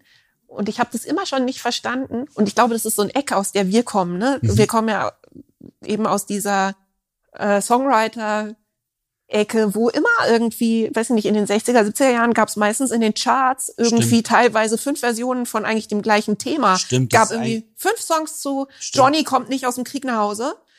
Ich Ähm, glaube, ich glaube, das ist, das ist, das steckt dahinter. Ich glaube, ich denke, dass man das nicht darf. Ja, aber ich glaube, dass Und man das heute total darf. man's darf. wieder. Heute darf man es wieder, weil auch mit TikTok und so gibt's Mhm. diese ganzen 1,5 Ja, genau. Geschwindigkeit. Voll. Weißt du, aber, aber diese Zeit, in der man das nicht durfte, die war gar nicht so lang. Also weil in den, in den 60ern Stimmt, gab sein. es tatsächlich oft gleichzeitig in den Charts drei Versionen von einem Song. Einmal von einer Frau gesungen, einmal von einem Mann gesungen. Stimmt. Teilweise wirklich das ähm, zum Beispiel Leader of the Pack. Ne? Mhm. Ist ja irgendwie so äh, Motorradunfallsong. Gab es drei Motorradunfallsongs. Komplett gleiche Story, unterschiedliche Songs. Also nicht Coverversionen, aber Ach es war halt so. gerade so ein Thema. Das haben dann alle gemacht. Und die Oder eben alle, die alle Leader of the kommen. Pack, oder? Nö. Noch irgendwie einmal kommt, ist es Johnny, einmal ist es irgendwie Mikey, keine Ahnung. Einer von denen ist dann der größte Hit, den hat die Welt sich gemerkt. Aha. Aber das ist das Gleiche auch eben mit, ist dann so ein Thema, dass eben äh, Johnny nicht aus dem Krieg nach Hause gekommen Aha. ist. Da gibt's dann auch fünf von. Aha. Ich finde das eigentlich total geil, weil das so diesen Flüsterpost-Aspekt von Musik. Weil der Song immer noch geil ist, aber Ja. wir haben jetzt ein Jahr später und es bräuchte noch ein bisschen eine andere Farbe. ja. Oder selbst House of the Rising Sun, Mhm. weißt du, war in drei Versionen ein Hit. Mhm. Und es gibt total viele Songs aus der Zeit, die in zwei, drei Versionen. Mhm. Ich finde das total gut. Auch in ganz vielen Sprachen. Also deswegen ist auch dieses Crookie Gang Ding hat ja auch so eine Art von Tradition, weil Ja. früher ja auch alle möglichen Pop- und Schlagerstars und Sternchen versucht Ja. haben, ihre Songs in allen möglichen Sprachen Genau. unterzubringen. Sie das, liebt dich. Ja, das ist eins, eins von den nicht so schönen Beispielen. Es gab auch die Supremes zum Beispiel, haben, äh, glaube ich, Baby Love haben die, glaube ich, auf Deutsch Oh. gesungen. Wie ging das dann? Weiß ich nicht mehr. Geil. Ich habe es nur, ich habe es nur mal gehört auf Deutsch und auf raussuchen. Italienisch. Elvis hat ja auch auf Deutsch gesungen. Ja, das muss man auf jeden Fall honorieren. Also ich habe, Ja. ich habe das auch mal gemacht für jemanden übersetzt, der so so ein Disney-Film-Song in allen Sprachen gesungen hat. Ja. und musste dann praktisch zu ihm fahren und er hat dann an fünf oder an sechs Tagen den Song halt auf Deutsch, auf Chinesisch, auf Alter. ähm, auf Russisch Krass. und auf Französisch gesungen Krass. und ich habe dachte, das das machen dann unterschiedliche Leute. nee, das ist ja so, das ist dann so das, das Franchise halt. Das war dann praktisch äh, der Abspannsong von Disney, Andrea Bocelli, Ah ja, singt okay. den in jedem Land Das ist in ja der jeweiligen geil. Sprache. Ich, übrigens schicke ich halt- hiermit ans Universum raus, ich wäre gerne die Person, die diese ganzen Songs übersetzt. Die Können wir das nicht zusammen machen? Das macht irgendjemand schon, der das seit immer macht. Oder Pixar, fände ich noch geiler. Aber das nee, die, ich glaube, die holen sich da immer andere andere Leute und das war auch total nett. Ich habe die Leute alle kennengelernt, also nicht alle, aber ich glaube, den der Französisch übersetzt hat und den der nee, nur den der Französisch übersetzt hat und die die Russisch übersetzt hat, die habe ich kennengelernt cool. und die waren voll nett. Es würde mir so Spaß machen, oder? Das ist einfach, ja, Das ich macht Songs übersetzen Spaß. macht Du einfach bist- voll Spaß. Ja, aber du bist natürlich so ein bisschen so ein Nervfaktor, wenn du dann irgendwie ich habe extra Wenn du es zu versucht schön machen möchtest. Nein, ich habe extra versucht, in meiner Version, die ich da übersetzt habe, möglichst wenig so und Umlaute und sowas So. zu machen, aber es war halt trotzdem wahnsinnig schwer für ihn. Damit es nicht so Deutsch schwer ist für, für Andrea. Ja, und ich habe dann immer gesagt, "Hm, ja, sorry, ist noch nicht ganz, das klingt noch nicht Ach, ganz. du hast es dann sogar beaufsichtigt und ich habe den gecoacht. gecoacht, ja. Das ist ja geil. Ja, das mache ich ja bei Crookie Gang, mache ich das ja auch. Klar. Mhm. Also praktisch, wir singen das dann immer so zusammen und Deutsch ist halt schon echt extrem schwer. Also Deutsch, Deutsch so zu singen, dass man irgendwie äh, Voll. der Witz ist ja immer, irgendwann kommt dieser Moment und den habe ich, ich habe letztens mit, mit Antje Schumacher aufgenommen und das war total cool, weil sie hat von Anfang an so eine coole, sagen wir mal, mediterrane Aussprache gehabt Ja. und irgendwann beim fünften Take oder sowas kommt dann der Moment, wo du nicht mehr auf die Töne hörst, sondern das Gefühl hast, jemand erzählt dir was Ach, cool. auf Aha. Italienisch. Super. Und dann hast du halt das Ding, Dann hast du es erreicht. dann Ja. ist es, dann ist es da, dann ist es auch egal, Mhm. ob es irgendwie noch irgendwelche komischen Aussprachesachen gibt, weil dann ist einfach, das ist ja charmant dann auch so einen bestimmten Akzent zu haben. Aber wenn du das Gefühl Ja. hast, jemand liest einfach Ja, nur Silben. genau, du kommst nicht darüber hinweg, dass du die ganze Zeit hörst, dass es nicht die Sprache ist. Ja, ne? das, also genau. das ist ja dieses Ding, ich weiß nicht, ob du dich noch erinnerst, äh, Phil Collins singt den Tarzan-Song auf Deutsch bei Ja. Wetten, das? Und du hast einen kurzen Ah, Kameraschwenk, der nicht so gedacht war, aber du hast einen kurzen Kameraschwenk Schwenk über sein Blatt, wo Ah. er sich, wo er sich den Text in Lautschrift auf Englisch, so wie ihn Das finde ich aber wieder niedlich. Aber bei Phil Collins finde ich sofort alles total niedlich. nee, ich habe ja mal versucht, oder ich habe ich hab ja auch irgendwie von Heldensongs mehrere ne, Versionen aufgenommen. Und bei Stimmt. Chinesisch zum Beispiel war das so. Also ein paar Sachen haben gut funktioniert. Chinesisch waren wir auf derselben Platte drauf, gell? Das kann war, sein. Das war irgendwie so eine komische Deutschland und China in Bewegung. Äh, Das kann gut sein. Da haben wir bei, bei Berlin, habe ich auch auf Chinesisch gemacht. Und Chinesisch ist halt einfach. Also bei meinem Song, es war, glaub- ähm, warte mal, es war nicht von hier in Blind, sondern Ah, von hier im Blind kann ich mir super auf Von hier in Chinesisch Blind war japanisch. Das hat ganz okay funktioniert.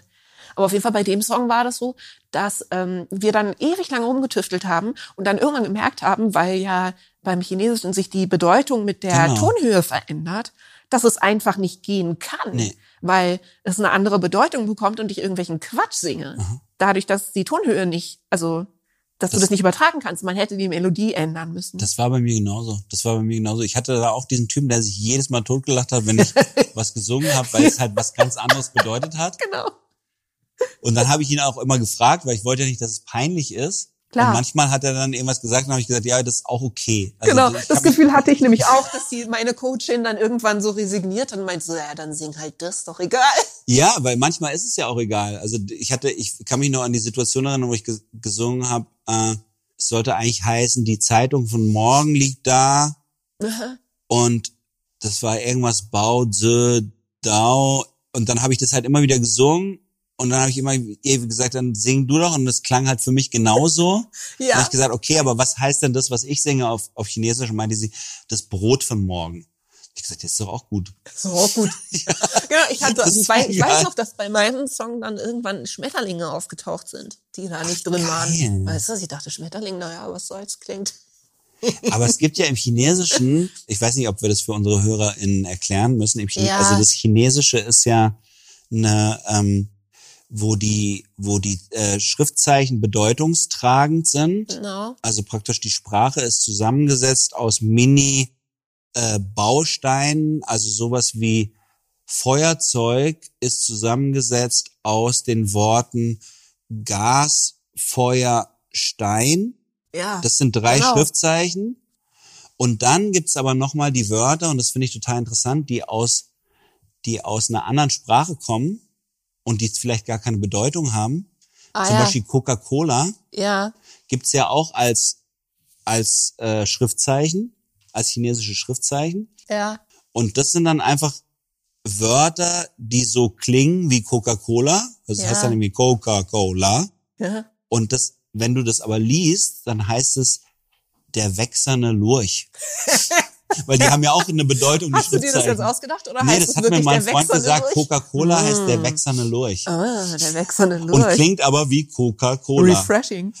ja, das ist irgendwie, also das ist Geil. wirklich eine ganz andere Welt, in der man sich, in die man sich dann mit seinem Song so Großartig. ohne, ohne irgendwas drüber zu wissen begibt, wenn man dann, äh, Und ihr wart ja auch immer, ne, mit, ähm, mit Tele zumindest, wart Wir ihr ja dann viel mit dem Goethe-Institut auch unterwegs und ich habe immer neidisch zugeguckt, weil ich das ähm, wegen diverser Schwangerschaften und so irgendwie ist das in meinem Leben nie passiert.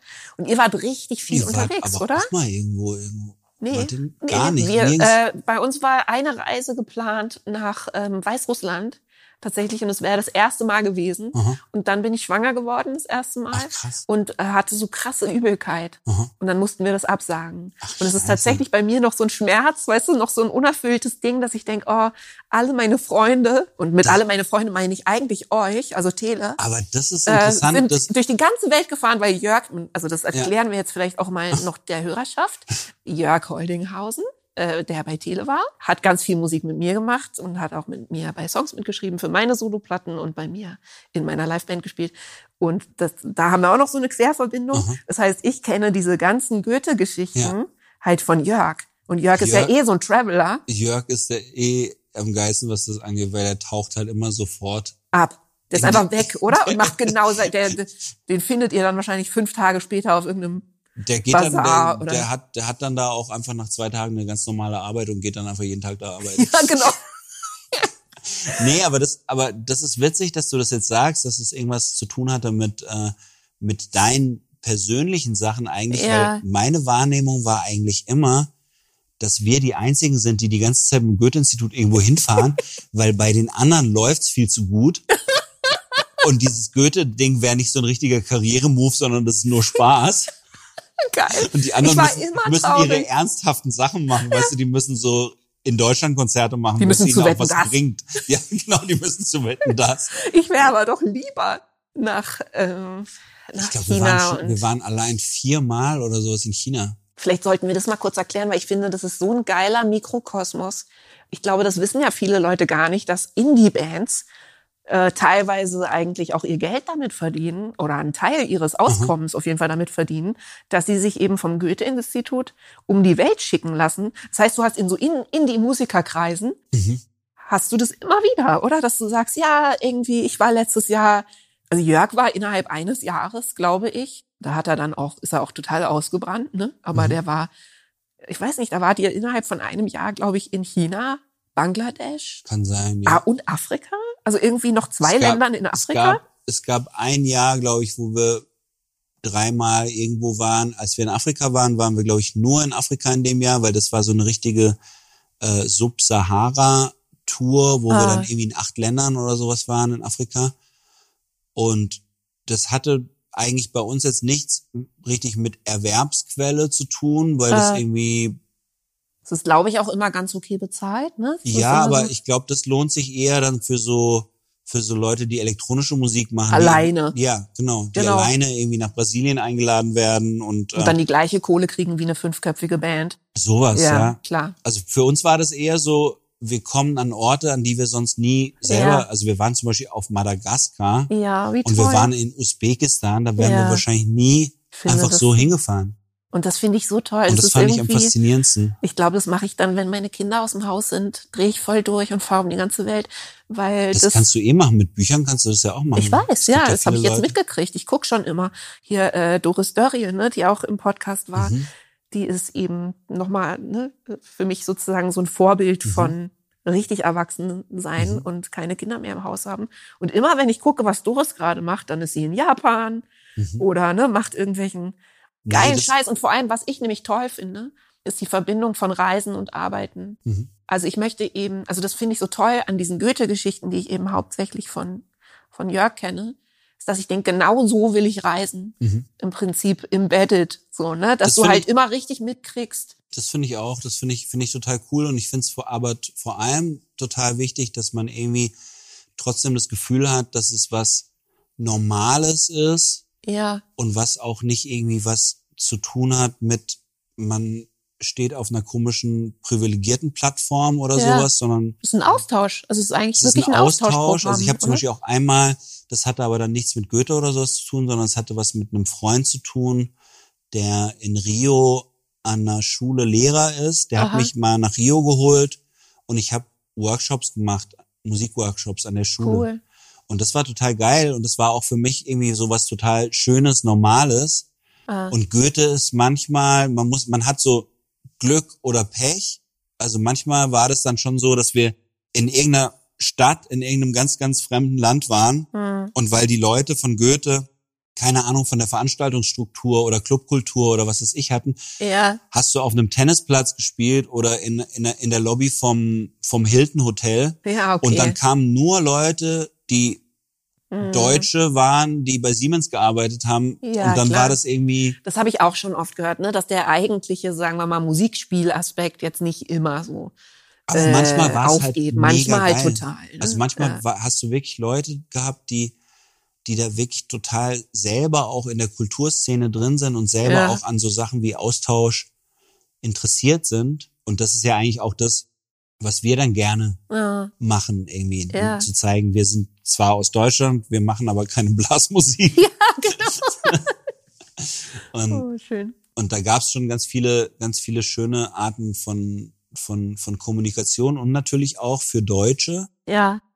Das ist irgendwie so ein, ist auch so ein kleiner Kick, dass man merkt, man funktioniert nicht nur über die Texte und nur Ja, auf Deutsch, sondern man funktioniert schön vor. rein Mhm. musikalisch in einem Äh. völlig anderen Land. Dass jemand einfach mal die Musik gut findet. Ne? Das, Ja. Ich finde das ist auch schön. Ja. Also auch wenn ich so Feedback krieg von Leuten, die die Musik irgendwie frisch entdeckt haben, aber kein Deutsch können. Also es, es irgendwie freut einen das immer ganz besonders. Das war doch bei euch hier So, bei ne? eurer letzten Platte, war das doch so, oder? Dass der, mit, mit wem habt ihr das nochmal aufgenommen? äh, mit Ian Davenport, genau, der Und der hat ja Deutsch kein kann. Deutsch. Ja, also der kann so ein bisschen Schuldeutsch, aber Aber wobei der ging dann auch vor allem auf Musikalität, was ihn irgendwie Ja. musikalisch interessiert hat, oder? Ja, wobei da war das tatsächlich so, dass der sich total für die Texte interessiert hat Mhm. und fast bewusster mit den Texten umgegangen ist, als so, jetzt krass. zum Beispiel Patti, mit dem Aha. wir die, also Patrick Meyer, mit dem wir die anderen Alben aufgenommen haben, der hatte immer großen Respekt vor, vor dem Textlichen und so, Aha. aber eher mit so einem Hands-off, weißt du, dass er so, das war irgendwie so mein Ding, das fand er toll und so. Aha. Und aber dadurch, dass Ian das nicht verstanden hat, hat er sich das richtig erklären lassen. Ach so, krass. Also er, ich habe ihm die übersetzt Aha. und weißt du, habe ihm dann Notizen gemacht, was sozusagen das Gefühl ist, was ich rüberbringen Aha. will und so.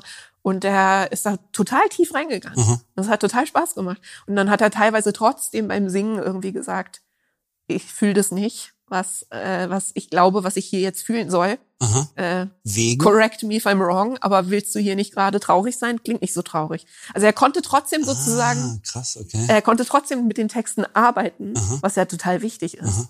Und es hat total Spaß gemacht. Hatte Ja. eben auch wieder diesen Übersetzungsanteil, ne? dass man Naja, irgendwie noch mal eine Stufe Verfremdung hat und es irgendwie noch weiter von außen sehen kann. Nee, aber weil, weil der Witz ist ja, es ist ja immer eine Übersetzung. Also du musst ja nicht mal von einer Sprache in die andere, sondern Ja. du kannst auch sagen, ich habe ein Gefühl und ich muss es irgendwie übersetzen. Von innen nach außen. Ja, genau. Genau, total. Aber ich meine, also vielleicht müssen wir zumindest ähm, zum Schluss, das hat sich wahrscheinlich dann jetzt eh durch das Gespräch schon übertragen auf den wir auf, Ja. auf äh, die Hörerschaft.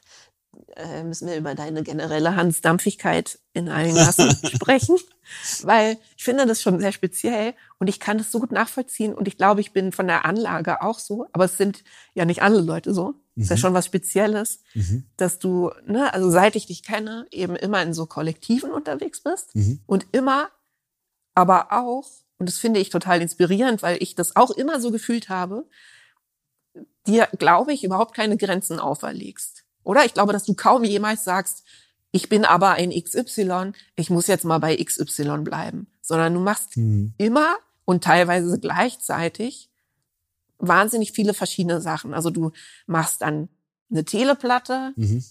oder dann jetzt eben eine höchste Eisenbahnplatte, Mhm. arbeitest aber parallel an vielleicht einem Soloalbum Mhm. und machst aber hier Crookie Gang und ähm, stellst hier vielleicht noch für irgendjemanden einen Sampler zusammen und coachst hier noch einen Disney-Sänger, wie er versucht, einen von dir übersetzten. Das also es ist ja stimmt. unheimlich viel.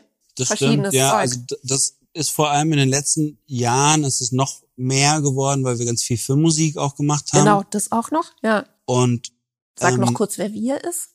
ähm. Patrick, Mhm. der früher ähm, Keyboarder von der meiner allerersten Band Ja. und noch davor derjenige gewesen ist, mit dem ich angefangen habe, Musik zu machen, also so am Lagerfeuer äh, Beatles-Lieder. Ja, genau. Und mit dem mache ich Filmmusik für alle möglichen, also für Kino und Fernsehen und Tatort und solche, so alles, was an uns rangetragen wird. Und das ist Ja. tatsächlich dann das, wo, wovon wir es vorhin hatten, dieses, dass man in einem Raum ist und, und äh, denkt, was kann ich machen? Mhm. Das ist bei Filmmusik ganz extrem. Also das bei Filmmusik denke ich überhaupt nicht. Ich habe einen bestimmten Stempel, den ich jetzt diesem Film Das muss jetzt ein. Francesco Wilking Song Nee, sein. Ja. überhaupt nicht. Äh, Da denke ich wirklich so, was, was braucht es, was ist zu viel. Dann haben natürlich aber Regisseure und Regisseurinnen und Produzentinnen und was weiß ich, haben natürlich nochmal andere Meinungen. Da geht man ganz viel Mhm. in Dialog. Manchmal denkt man dann so, finde ich gar nicht mehr so geil. Und wenn man da zum Beispiel jetzt diesen künstlerischen Anspruch hätte, dann würde man da die ganze Zeit denken, da möchte ich nicht mehr meinen meinen Namen nicht mehr drunter. Ja, das ist ja Quatsch. Aber tut dir das dann weh? Weil ich habe das schon gehört, zum Beispiel von Leuten, die Filmmusik machen, die dann irgendwie ein unheimlich schöne, schönes Stück schreiben für eine bestimmte Stelle Mhm. und dann wird die komplette Stelle einfach aus dem Film geschnitten und der Song ist weg oder so. Tut dir das nicht? Ich, ich glaube, ich würde da zu doll anhaften. Obwohl, ich weiß es gar nicht, sage ich jetzt so. Ich Das weiß gar hat- nicht, ob ich nicht hat- auch diesen Spielaspekt Nee, aber das hat ja könnte. dann eben auch wieder mit Ego zu tun. Weißt du, wenn jetzt Mhm. irgendwie ähm, äh, Ennio Morricone, Gott habe ihn selig, Ja, äh, wenn du das mit dem machen würdest, ja. dann würde der sagen, ey, Die Stelle wird nicht geschnitten. Spinnt ihr eigentlich? Ja. Also der Film ist dafür da oder der Film sollte so inszeniert werden und so geschnitten werden, dass meine Musik richtig atmen kann. Ja, das stimmt. Das ist halt geil. Das, das- das sagt halt so jemand wie Ennio Morricone und ich würde halt sagen, ja, okay, äh, cool, Ja, weil äh, dann habe ich wieder was für die Schublade. das ist es eben auch, ne? Sobald man sich das klar macht, erstens, dass Kreativität nicht alle geht, sondern dass mehr Kunst immer mehr Kunst ge gebiert, so, ne, gebärt.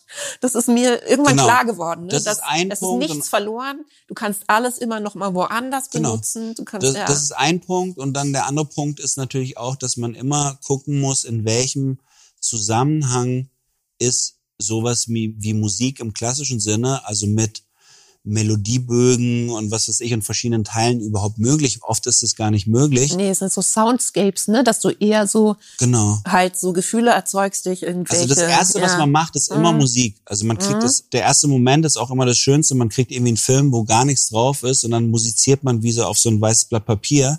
Ja. Und es macht total Spaß und dann merkt man selber schon gleich am Anfang, das ist irgendwie viel zu viel. Okay. Das ist keine Symphonie mit Bildern, sondern eher Bilder und mit bisschen Musik.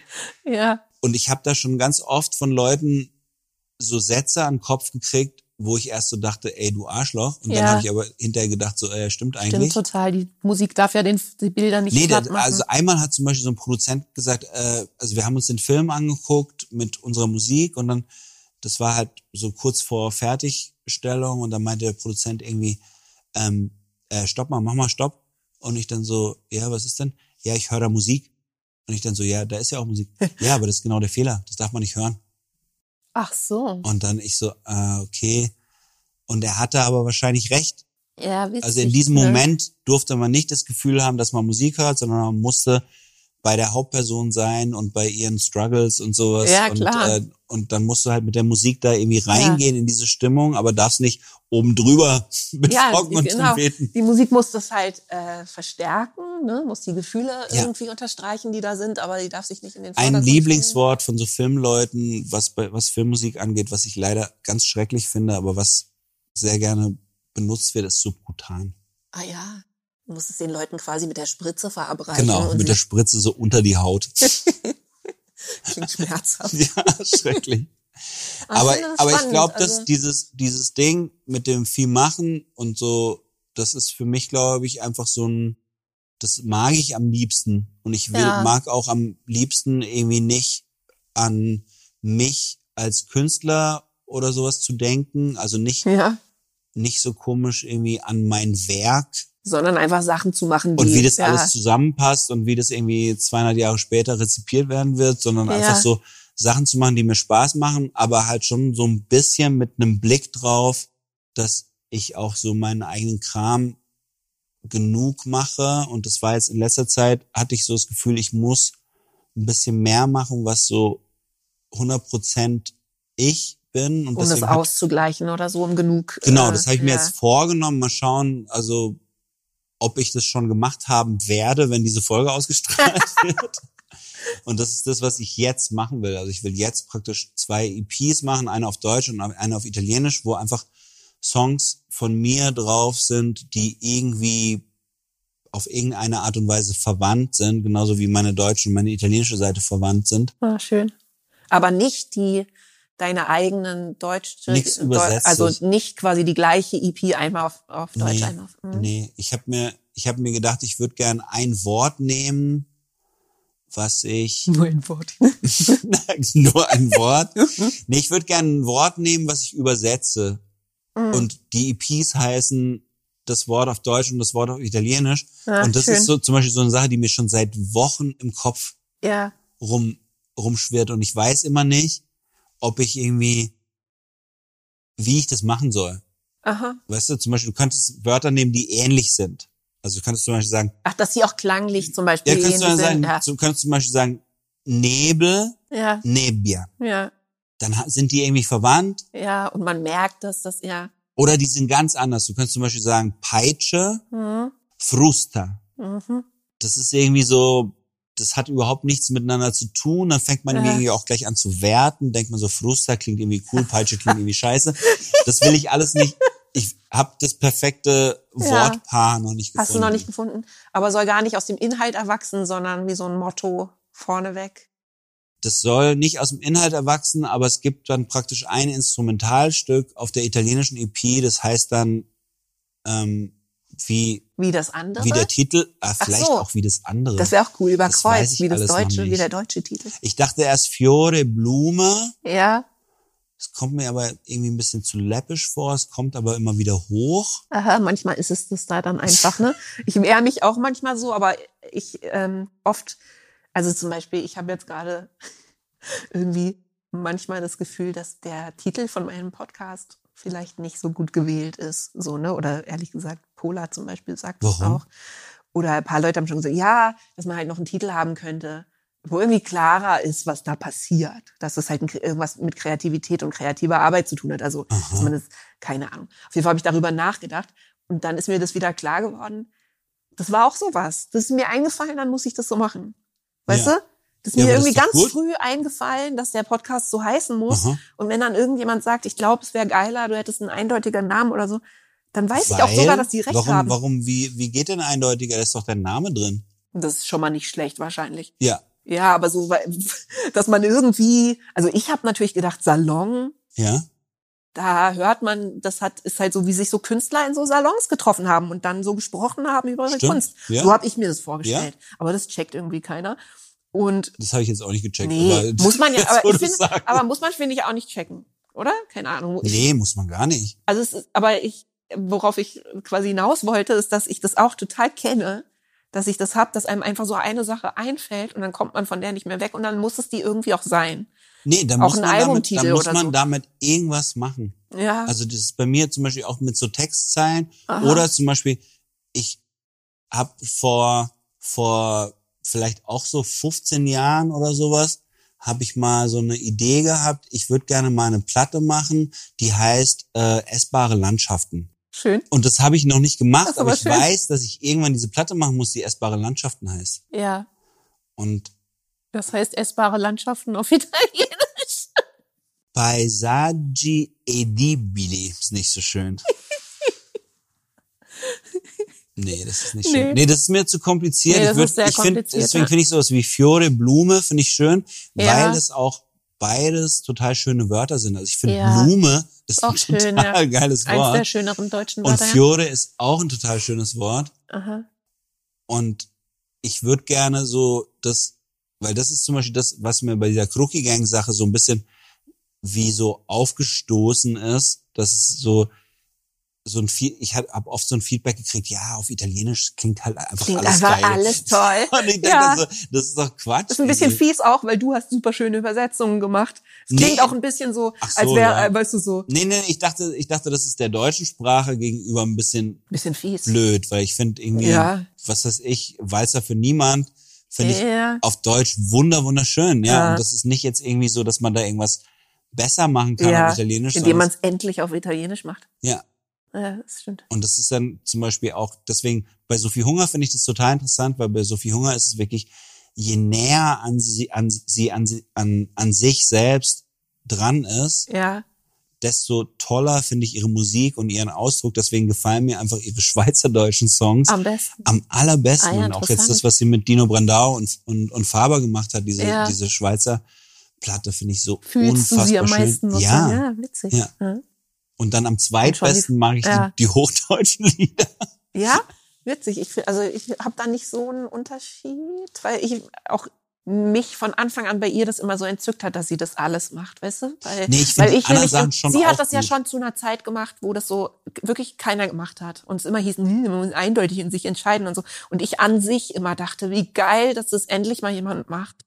So, ne? Und Das ist äh, komisch, weil man, man setzt sich dann sofort in ein anderes Licht. Man, man ist praktisch sofort äh, Sängerin. ja. Weißt du? Ich Ach, bin das finde ich Sängerin. bei ihr aber sing- nicht. Ich finde irgendwie, also jetzt so das- Interpretin oder Nee, so. genau, ne? aber das, finde ich kommt bei ihr überhaupt gar nicht so rüber. Nee, das scheint, man merkt ja, dass das einfach Facetten von ihrer Ja. Persönlichkeit irgendwie sind. Das finde ich jetzt in dem Fall nicht. Aber, Aber also es ist super interessant, weil man ja auch auf anderen Sprachen eine andere Person ist, oder? Also man Mhm. ist ja immer ein bisschen anders. Tatsächlich. ja, bei, in einer Ital anderen bei Sprache. Italienisch ist es richtig krass. Das ist ja Äh. wirklich so, da bist du wirklich, äh, Jemand anderes. ne, du bist irgendwie in einer anderen Tonlage, du spielst irgendwie, Aha. du spielst ein anderes Instrument, wenn du auf Italienisch singst, als wenn du auf Deutsch singst. Ja. Also es ist wie wenn du irgendwie eine, eine Melodika auf Deutsch bist und dann bist du aber eine Klarinette auf Italienisch. Ja, witzig. Halt Jetzt hast du wieder die deutsche Sprache ein bisschen abgewertet. Ich bin totaler Melodika-Fan, weil das ist das einzige. Blasinstrument, was ich kann. Ja. Ja. Klarinette ist schon ein bisschen schöner, das stimmt. Klarinette ist auch sehr schön. Jörg spielt so schön Klarinette.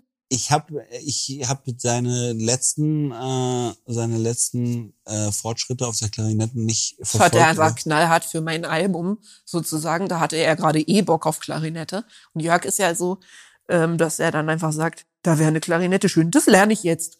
Bye bye. Da hab Und dann so übermorgen Jörg, wiederkommt. Er jetzt, wo, wo er jetzt schon ist mit der Klarinette. Ja, ja, eben. Das ist echt total krass. Und dann kommt er so zwei Tage später wieder und spielt dir überall Klarinette drüber. Aber Jörg ist halt auch einer, der hat einfach Bock, sich alleine mit Sachen zu hinzusetzen. beschäftigen. Absolut, er hat halt einfach ich Bock. da super. Bock zu lernen und zu üben und ja, weißt du was, das denke ich auch immer. Ich habe auch immer gedacht, ich bin jemand, der nicht gerne übt, stimmt auch. Ich bin jemand, der ne, kein Sitzfleisch hat und Mhm. irgendwie nicht ehrgeizig genug ist, was Gitarre spielen und so angeht und hatte halt immer so ein bisschen diesen Ansatz von äh, ich lerne das gerade so gut, wie ich es irgendwie brauche Mhm. und so. Und ich glaube, das hattest du auf jeden Fall, als wir uns kennengelernt haben, irgendwie auch. Man wollte halt Songs spielen. Mhm. Aber was man da halt überhaupt nicht mit einbezieht, ist, dass das, was eigentlich unser Instrument ist, nämlich ist Songschreiben, also die Texte Mhm. und Melodien und so, dass man da genauso viel Zeit investiert wie andere Leute in ihre Instrumente. Und dass man ja zum Beispiel, wenn man aktiv Musik hört und so wie wir beide über andere Songwriter reden und auch Mhm. damals mit Anfang 20 schon geredet haben, wie man darauf abnördet, dass man genau weiß, warum der Text wahnsinnig schön ist und guck mal, was er hier macht. Guck mal, warum das einem so ins Herz geht, dass hier in der dritten Strophe macht er dann das und so. Das sind unsere 10.000 Stunden. Weißt man redet ja immer von diesen 10.000 Stunden, die man was üben muss, dann- um so Meisterschaft sozusagen zu erreichen. Und es ist mir irgendwann klar geworden, dass ich dachte, natürlich übe ich. Weißt du? Ich übe mein Instrument, indem ich lese, wie bescheuert, und Songs von anderen Leuten höre äh, und irgendwie enthusiastisch fuchtelnd irgendwelchen nichts ahnenden Leuten versuche zu erklären, was so genial daran ist. Das ist eine andere Art von Maschine, die läuft da. Also Ja. weißt du, bei, wenn du, wenn du wirklich ganz klassisch Instrumentalist bist, dann hat das ganz viel zu tun auch mit der Beherrschung von einem bestimmten Körperteil Ja, oder absolut, was weiß ich, ja. dass deine Lippe irgendwie immer eine bestimmte Straffheit hat, Ja. wenn du Trompete spielst oder sowas und einen bestimmten Ton hast und sowas. Und wenn du jetzt sagst, wir schreiben und wir haben einfach ganz allgemein was mit Musik im kreativen Sinne zu tun. nicht Dann- so eindeutig. Nee, Man nee, nee dann, ist es, dann ist es halt was völlig anderes, was man irgendwie nicht so gut festklopfen kann Ja. Und wo man auch nicht so, wo man manchmal auch irgendwie sich vor, vorkommt in allen möglichen Zusammenhängen wie ein Hochstapler, Ja. weil man halt irgendwie nichts. Das ist nicht so messbar. ich weiß nicht, ob du das mitkriegst, aber Jens, Jens hat mich gefragt, dein ja, Jean hat mich Jean, gefragt, Jean-Michel Tourette, ja. ob ich äh, eine Woche mitmache bei so einem Popcamp, Ja, ich wo du weiß. glaube ich auch Ich habe warst. da mitgemacht, ja. Hm. Und ich habe da auch Einmal, mitgemacht. hm. Und ich war eigentlich die ganze Woche damit beschäftigt, nicht Teil vom Lehrerzimmer zu sein Ja, und nur mit den Musikern und Musikerinnen abzuhängen und vielleicht ein so bisschen zu Songs, viben. Songs zu schreiben, Ja.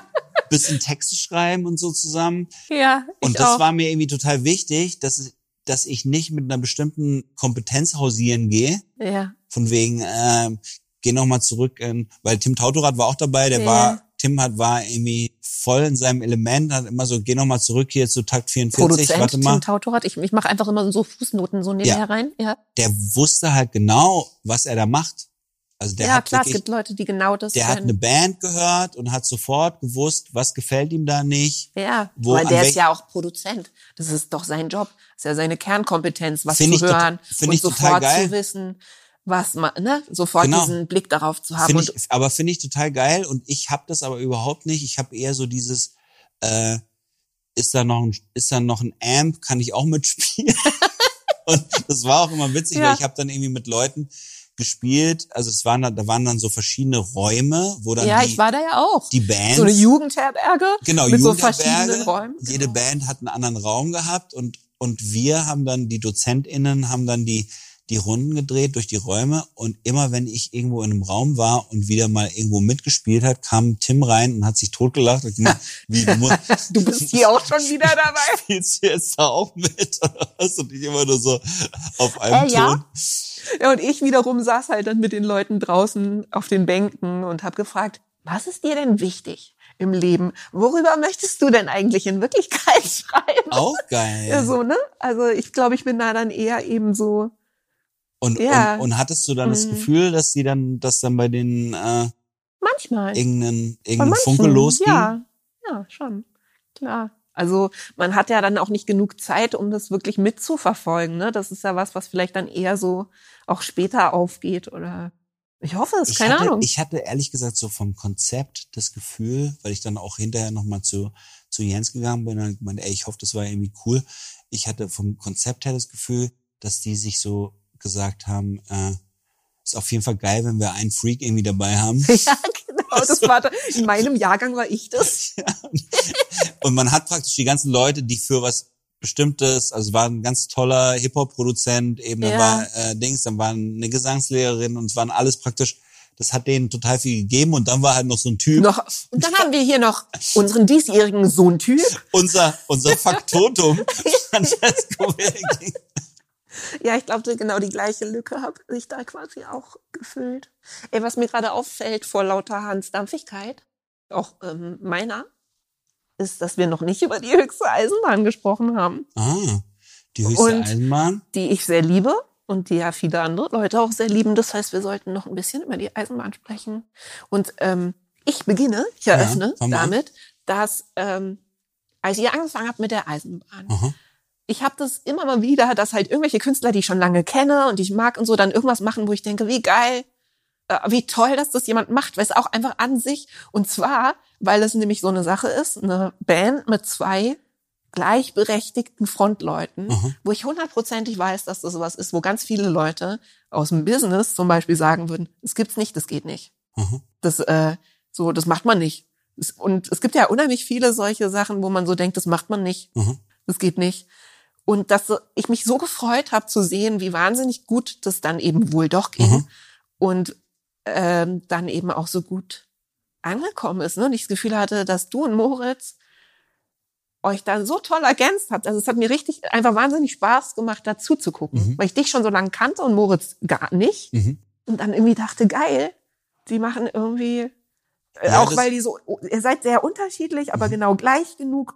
Also das finde ich so spannend, weil das, Das konntet ihr ja gar so nicht wissen von Anfang an. Nee, überhaupt nicht. Aber das ist für mich, das ist für mich genau dieses, dieses Band-Ding, was mich, was mir so Spaß macht, in einer Band zu sein, weil es irgendwie wie so ein Zufall ist. Weißt du, du Ja. sagst praktisch so, der Zufall hat uns hier zusammengebracht und es war halt bei Moritz, das war ja auch einfach nur so ein, wir haben uns irgendwie zufällig getroffen, weil Moritz hat bei uns im Studio seine Platte aufgenommen. Ich habe das dann gehört und fand das cool. Und dann war der Zufall war, dass Mario Chetti, Mhm. Moritz Booker irgendwie die Idee hatte, uns bei einem Festival zusammen Ach auf eine so. Bühne zu stellen, dass Ah. wir uns zusammen begleiten gegenseitig und so vielleicht noch einen Song zusammen singen oder sowas. Und das war so der Anfang. Und dann haben wir irgendwie einen so einen für uns bisschen peinlichen Abend gehabt, weil wir haben es nicht richtig auf die Reihe gekriegt, auf die Schnelle, irgendwie ohne Proben. Und für die, für das Publikum war es aber anscheinend cool, weil es war wie so in den Proberaum reingucken. Und wir hatten auf jeden Fall von da aus, von da ab hatten wir Lust, irgendwie mehr Sachen miteinander zu machen. Und dann war aber am Anfang. Ja, und da spielt natürlich auch wieder rein, Da dass du- einfach so bist, weißt du, dass du, du machst mit irgendjemandem Musik und denkst, geil, lass uns eine Band machen. Oder? Also ja, so, ja, aber das, wenn nicht mit irgendjemand, aber mit jemand, wo das geil ist, und dann sagst du gleich, komm, wir sind eine Band. ja, aber das war ja das Ding, dass wir am Anfang wollten wir gar keine Band, sondern wir wollten einfach nur ein paar Konzerte machen. Und da kommst du jetzt ins Spiel. Ah, Ähm, wir wollten ein paar Konzerte in verschiedenen Städten machen, wo Moritz und ich zusammen äh, unsere drei Lieder singen, die wir geschrieben haben, und dann immer noch ein Gast oder eine Gästin. Und das hat- haben wir aber genau zweimal gemacht. Und Ah, zwar ja. einmal mit Giesbert in Halle und einmal in Berlin im Heimathafen mit dir. ja. Und Wo ich äh, auf Zuruf Tiergedichte geschrieben habe das auf ist der das, Bühne. was du in deinem Buch dann noch ja, geschrieben genau. hast. Genau. Also ich habe nicht gesungen, muss man dazu sagen, sondern Doch. ich habe. Ach so, warte mal. du hast Vergangenheit gesungen. Ach natürlich. Krass. Das war das Ding. Also wir haben dann Ich hab praktisch ja die erste, gesungen. die erste EP aufgenommen mit einem Song, wo Giesbert äh, mitgesungen hat, nämlich Der Himmel ist blau wie noch nie und Ja. ein Song, äh, nämlich die Vergangenheit, wo du Genau. ähm, eine Strophe äh, schreiben solltest, aber dann eigentlich ein ganzes Song im Song geschrieben hast, was ich total geil fand. Die und Strophe ist ein aus- bisschen lang. Ein bisschen lang.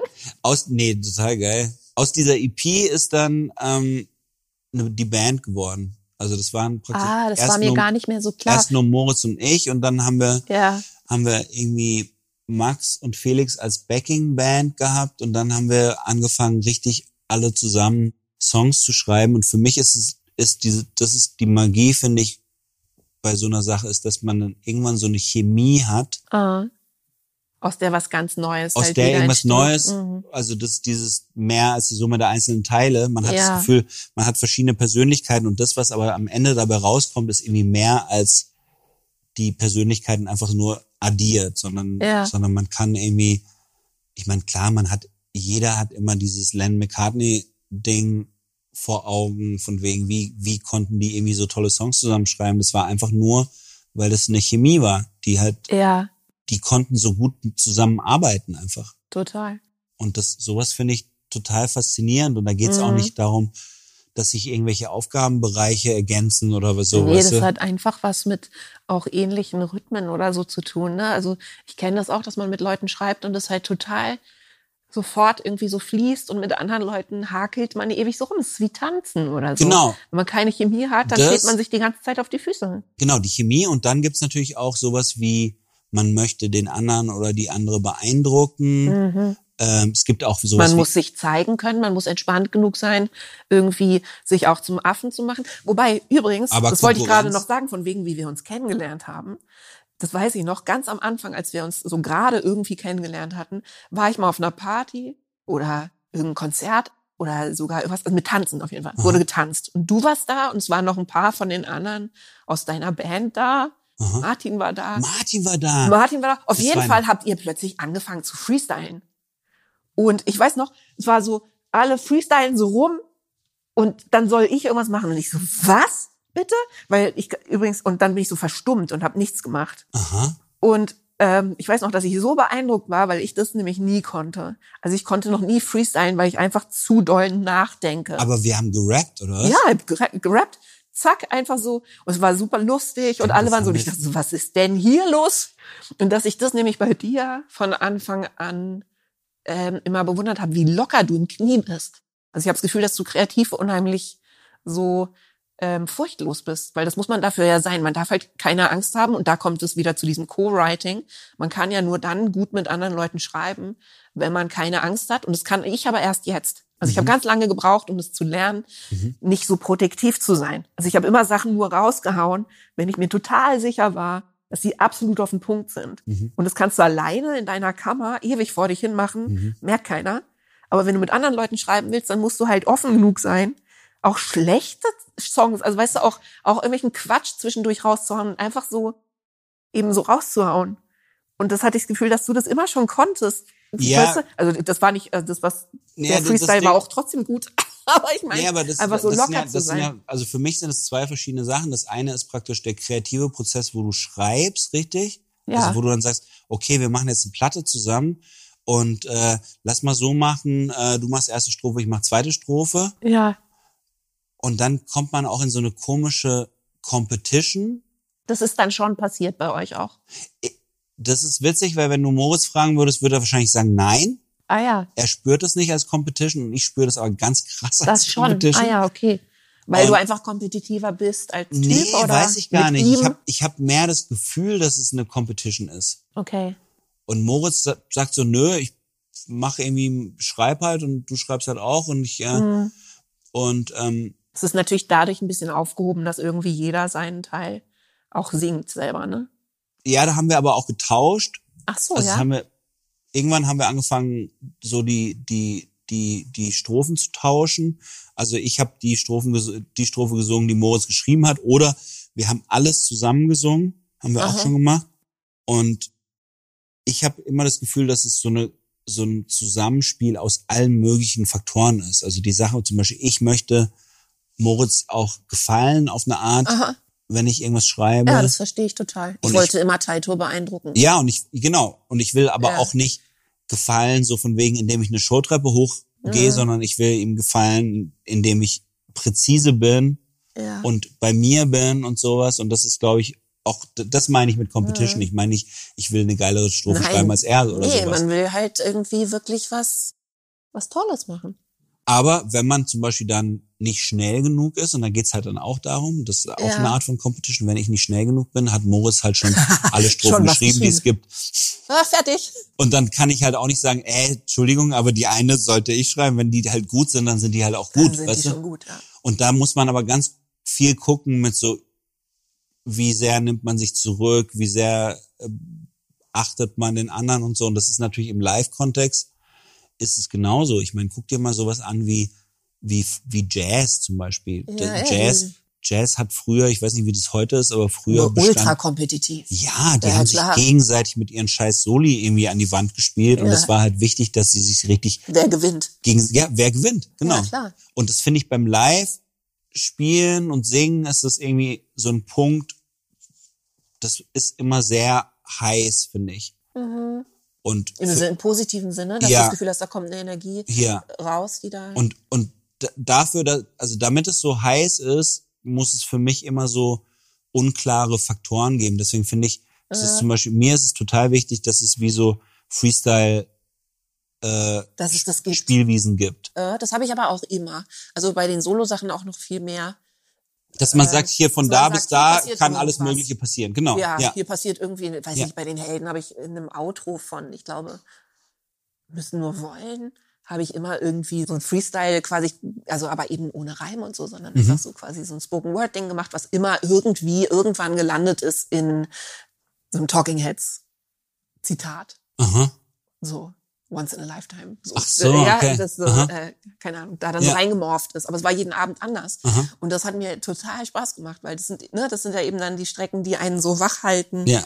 wenn du dann irgendwann die Songs schon so oft gespielt hast, dass du irgendwie, Genau. Und das, was, dass du vergisst, in welcher Strophe du bist, wenn du kurz aufwachst. Genau, Weißt das, das finde ich total wichtig. Also das find, ich finde es zum Beispiel auch cool.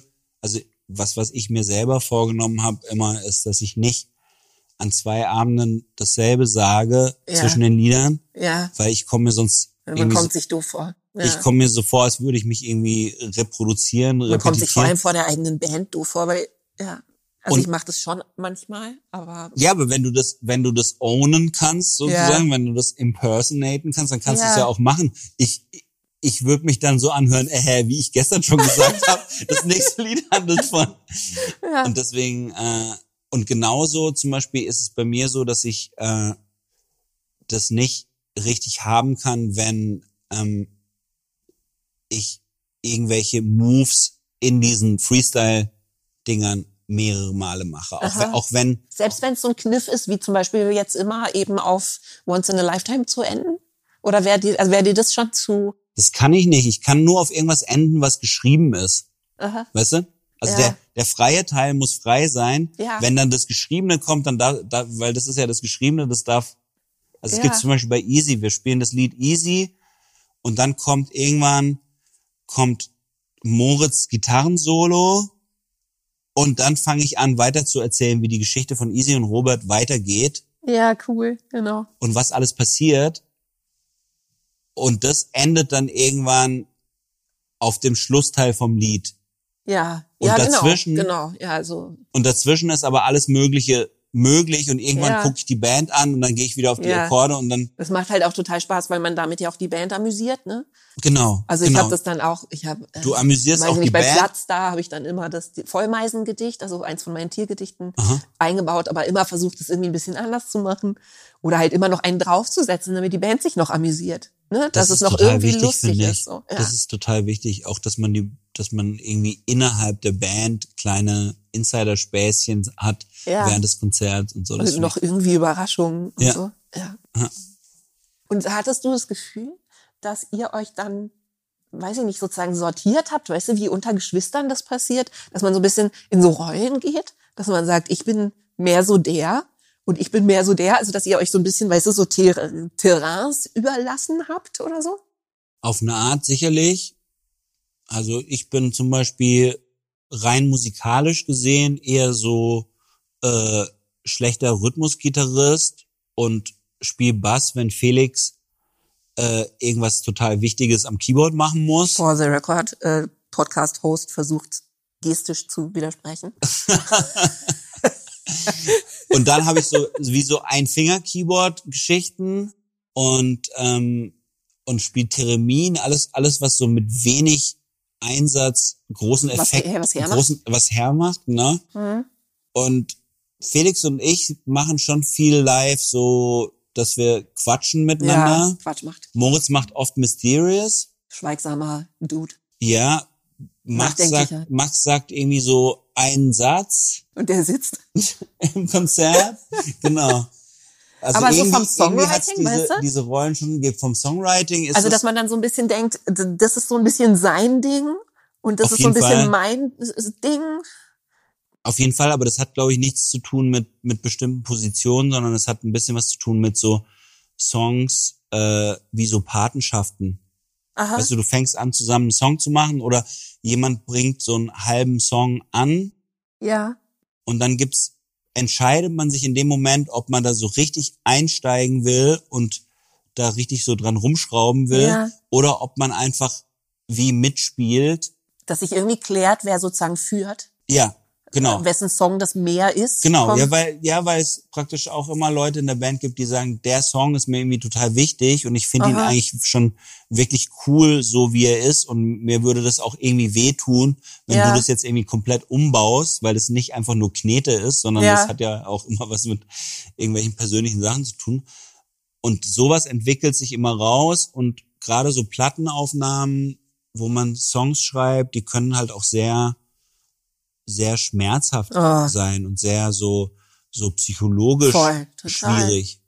Und, das das muss man ja auch dazu sein, auch so. sagen, was, glaube ich, viele Leute nicht wissen oder nicht verstehen, wenn man nicht drinsteckt, was das bedeutet. Ihr macht das ja eigentlich immer alles ohne Produzenten. Wir machen das, ja, wir nehmen Ne? das immer selber auf. Ihr nehmt das ja eigentlich immer alles selber auf, wo ich mir vorstellen kann, dass man ja dann noch nicht mal eben so diese Produzentenfigur ein bisschen so als Blitzableiter hat, weil dafür ist die ja auch da. Also, ne, das ist ein Mhm. Nee, wir bisschen wie so, wie so Schäfer, der alles so zusammenhält, Ja. aber der ist ja auch ein bisschen dafür da, dass der ab und zu mal ein Machtwort spricht oder das irgendwie der Böse Fall. ist. Also wir haben jetzt die letzte haben wir mit, haben wir live aufgenommen mit Moses Schneider und das war halt ein ganz Mhm. anderer Prozess. ja, Und das war für uns dann so, ich, ich finde das total cool, dass wir das gemacht haben und die Meinungen in der Band gehen Ah, aber ja. jetzt auseinander, ob das jetzt irgendwie was ist, was man, wo man dran festhalten sollte oder ob wir wieder Bandspielwiese machen und, und jeder, ähm, produziert so ein bisschen vor sich hin oder so. ja, jeder produziert so ein bisschen vor sich hin, ist ja ganz cool und alle produzieren eine Platte, ist auch cool. Aber es gibt halt diese Sachen, weißt du, es gibt Mhm. halt irgendwie, du kannst auch zum Beispiel einfach die Aufnahmen vom anderen von gestern Abend löschen und, und deine eigene Version vom Song aufnehmen und dann kann man sagen, okay Jungs, lass uns mal, ähm, lass uns mal Ordner machen. Nochmal Äh. for the record, ähm, Podcast-Gast grinst so, als wäre das nicht wirklich passiert, Fragezeichen. Wir machen, wir machen verschiedene Ordner, wir machen Max-Platte, Felix-Platte, Moritz-Platte und Francescos-Platte. Okay. Und am Ende backen wir die Ordner jetzt. Nee, so haben wir es natürlich nicht gemacht, aber das ist, das ist dieses, man, man fightet um ein Ja. gemeinsames Werk. Und habt ihr da aber nicht wahnsinnige Reibungsverluste? Doch, doch, haben wir, haben wir gehabt und ähm, das war wahrscheinlich auch der Grund, warum wir dann immer wieder hier mal ein Päuschen machen müssen und so. Mhm. Und jetzt, Ihr habt ja aber alle eben auch Solo-Sachen und andere Sachen, Wir wo man irgendwie so, also das kann ich mir vorstellen, dass man das dann auch braucht, oder? Dass man denkt, okay, in diesem Kontext ist es so und es ist toll und das Ergebnis ist toll und in einem anderen Kontext mache ich einfach, was ich will, oder? ja, Also ich glaube, so- das ist das. Und von wegen, dass man sich nicht nur spiegelt über die Arbeit in dieser einen Band, Genau. sondern auch eben über andere Sachen spiegelt und Mhm. auch sagt, das ist jetzt nicht das Wichtigste, was es gibt für mich. Ich muss mich da nicht so an, an Ja. Eitelkeiten oder an einzelnen Sachen aufhalten. Also ich kann mir zum Beispiel vorstellen, das war damals irgendwie nicht denkbar. Ne? Ich glaube auch, weil wir irgendwie jünger waren oder keine Ahnung, irgendwie aus dieser Band, jede Band hat ja so eine Kultur, so, ne? Äh, War das für mich nicht denkbar, das neben den Helden zu machen.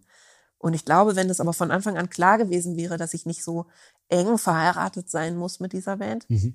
dann hätte das, also es gab ja unheimlich viele Gründe, warum wir das nicht weitergemacht haben, so, Mhm. ne, verschiedene, aber glaube trotzdem, dass das geholfen hätte. Weißt du, wenn ich nicht das Gefühl gehabt hätte, dass alles, was nicht innerhalb dieser Band passiert, auch nicht passiert. Mhm. Aber das ist, glaube ich, das, So. der, das ist der Anfang, ist immer genauso. Band ist ein, ganz einfach strikte Monogamie Ja, und löst sich dann irgendwie nach einer bestimmten Zeit, löst sich das auf ja, und dann macht der eine Gitarrist von den Stones auch mal ein Projekt Ja. mit dem Schlagzeuger von The Who oder was weiß ich. ja, Aber am Anfang ist es ganz klar, ich krieg das irgendwie Mhm. mit. Ich habe ganz viel so zu tun durch zum Beispiel die, diese, ähm, diese Crookie Gang Platte. ja, Ich habe dann lerne dann Musiker und Musikerinnen kennen, die sehr jung sind und in Bands spielen und die sind halt einfach nur in dieser Band. ja. That's it. Aber weißt du was? Vielleicht war das bei euch nicht so, weil ihr eben so entstanden seid, wie ihr entstanden seid. Weißt du? Also ich habe das Gefühl, bei euch war das doch von Anfang an, bei der Eisenbahn zumindest, war es von Anfang an klar, dass das irgendwie eine Band ist, aber irgendwie auch ein Projekt. Nee, aber sobald es, sobald es irgendwie Sachen- lief, sobald diese Bandmaschine angelaufen war und Platten und Konzerte, dann war, war klar, es Mhm. gibt nur die Band. Ich meine, ehrlich gesagt, so eine Band lässt halt auch einfach nicht viel Platz für Genau. andere Sachen. Es ist ja jetzt nicht nur irgendwie, dass man sich Monogamie geschworen hat, sondern man ist ja ganz schön beschäftigt mit Ja. einer Band. Ja, ne? du bist total, Also- du bist total busy. Du kannst nicht irgendwie noch, Ja. äh, also schon allein kreative Energie kann man nicht noch in irgendwelche Nee. anderen musikalischen Projekte reinstecken. Ist ja auch viel zu, finde ich auch viel zu äh, überfordernd für Ja. die Leute, die dich dann hören. Überleg mal, du, du hörst jetzt irgendwie irgendeine neue coole Band und einen Monat später äh, Mhm. Macht die eine Sängerin Eine äh, andere Band. ja oder Ja. ein Projekt, das klingt irgendwie genauso. Aber Aber was jetzt, glaube ich, üblicher ist, ist, dass man immer mal so irgendwo auftaucht. Ne? Diese ganze Feature-Kultur. Mhm. Das ist was, was mir unheimlich gut gefällt. Finde ich Und auch was ich super. zum Beispiel auch, was ja im Rap, Hip-Hop so wahnsinnig viel gemacht wird, schon Mhm. ganz lange. Mhm. Und ich das Gefühl habe, so langsam kommen halt die Indie-Künstler auch auf den Trichter. Mhm. Also ehrlich gesagt natürlich auch, weil dadurch auch, was ja eben im Urban schon lange verstanden wurde, Mhm. dass es auch Synergien gibt. Ne? Also es ist ja auch kein, kein Wunder, dass irgendwie bei, Ja, bei das allen großen Hits sind ja jetzt auch immer noch ein lateinamerikanischer Künstler dabei und wahrscheinlich demnächst noch ein K-Pop-Artist, dass Mhm. Ja, du einfach wirklich die finde ich- ganze Welt erreichst. Aber das finde ich ja schon wieder interessant. Das hat dann für mich schon wieder sowas wie wie äh, wie Avengers oder irgendwie sowas, weißt du, dass du irgendwie denkst, so Supergroups. Ja, ja, Supergroup und halt für jeden Markt irgendwie ein, eine Ja. eine Farbe auf eine Art. Aber ich finde es oft in der Popmusik, also in Italien zum Beispiel, ist es Ja. gerade im Moment ist es gerade extrem erfolgreich und äh, beliebt, so Features zu machen. ja, Und dann hast du praktisch so zwei Jungs, ja. die sind beide Mitte 20, sehen irgendwie ähnlich aus. Identisch aus, sag's doch. und dann ist irgendwie bla bla featuring bla bla in einem Song und es klingt einfach genau gleich. Wie jeder einzeln. Ja, das habe ja, ich auch schon total es oft klingt genau gehört. gleich. Der Genau, eine singt die eine Strophe, der andere singt die andere Strophe und es klingt genau gleich, Genau. wo ich dann denke, was sind diese zwei Namen? Vielleicht ist es auch doch nur ein Name. Aber ich meine, Features finde ich dann interessant, wenn es natürlich teilweise auch ein Wenn du großer Sprung ist. Ne? Ja. Wenn es ein großer Sprung ist. Ja, find Aber ich ich finde es einfach toll. Und da kommen wir, da kriegen wir dann wieder den Bogen sozusagen zu, wie wir angefangen haben. Ne, dieses, man sitzt irgendwo zusammen rum, zeigt sich gegenseitig seine Lieblingssongs, Mhm. covert äh, und irgendwie verbindet sich auch so über sein Fansein. Mhm. Ne, wo ich das Gefühl habe, das geht oft in der äh, Professionalisierung und Kommerzialisierung geht es vielen Leuten verloren. Mhm. Aber eigentlich sind alle Musiker und Musikerinnen, die ich kenne, am glücklichsten, wenn sie sozusagen darauf zurückgeworfen werden, Mhm. auf dieses Fansein. Weißt du, was, wo ich das Gefühl habe, das ist was, was du jetzt äh, mit italienische Übersetzungen machst. Da, Mhm. da kannst du dann irgendwie anknüpfen an Teenager lieben. Weißt du, wie ich meine? So, dass man eben Mhm. Aber wieder ins Spielen kommt und in dieses, dass dieses sich gegenseitig featuren und so. Ich finde, im besten Fall hat es nämlich genau diese Energie von, ich sitze am Lagerfeuer, einer hat den Song angefangen Mhm. zu spielen, einer hat irgendwie gesagt, ey, lass uns Ke- kennst du und so und Mhm. ein anderer kann auch mitsingen und im Refrain sind dann alle dabei. Also weißt du, dieses Verspielte und Kollektive. Das finde ich total geil und ich finde, das darf man eigentlich auch nie verlieren. Lustigerweise habe ich das gerade vor zwei Wochen wieder genau so gehabt an einem Geburtstag mit Lagerfeuer und Oh. jeder spielt einen Song. Toll. Und ähm, aber ich, ich finde genau dieses Fan-Ding ist total wichtig. Man darf das nicht verlieren und das ist aber cool, wenn sich das verändert zum Beispiel. Also bei mir Aha. verändert sich das extrem und ich bin so total froh und dankbar, dass ich viel offener bin inzwischen. Ich kann Fan von allem möglichen Kram sein. Früher war, war ich da so total streng. Du also warst hab, oft, das weiß ich noch, aber ich fand es total cool, weil ich nicht so viele Freunde hatte, die so, weißt du, so inbrünstig Fan sind. Das heißt, ich wusste das total zu schätzen, dass ich endlich sozusagen das andere Kind auf dem Schulhof gefunden habe, dem das genauso wichtig ist. Und dann wird man ja da in dem Alter auch gern mal so ein bisschen faschistoid so, ne, in sein furchtbar. Ich irgendwie das darf man nicht im Song, weiß ich noch, wir beide im Stadtgarten immer, das geht überhaupt nicht, wenn man in einem Song ja, ist. aber aber so. warum? Das ist wirklich ist was, was ich heute nicht mehr verstehen kann. Aber ich habe wirklich Weil die Ähm, Jugend so ist. ich habe irgendwie elfte Klasse oder sowas, war ich sehr aktiv in der, äh, bei der Schülerzeitung und da habe ich irgendwie Artikel über alles Mögliche geschrieben und unten drunter habe ich dann immer irgendwie, was ist ich, Francesco geschrieben und dann habe ich immer noch drunter geschrieben Bob Dylan Forever und Tod der CD. wo, ich, so denke, warum war mir das so wichtig? dass du es wirklich dringend irgendwie mich deinen als Lehrern Bob Dylan. Fan und dann auch noch den Tod der CD zu fordern, die damals gerade so aufgekommen war. Groß. So schrecklich. Also das ist dann auch Ja, man ist natürlich dann darin auch sehr eng so, ne? Und ich finde gerade bei Musikjournalisten findet man dann oft auch sehr, Stimmt. sehr erwachsene die Männer, die irgendwie Fans, ja. immer noch so sind, Ja. ne?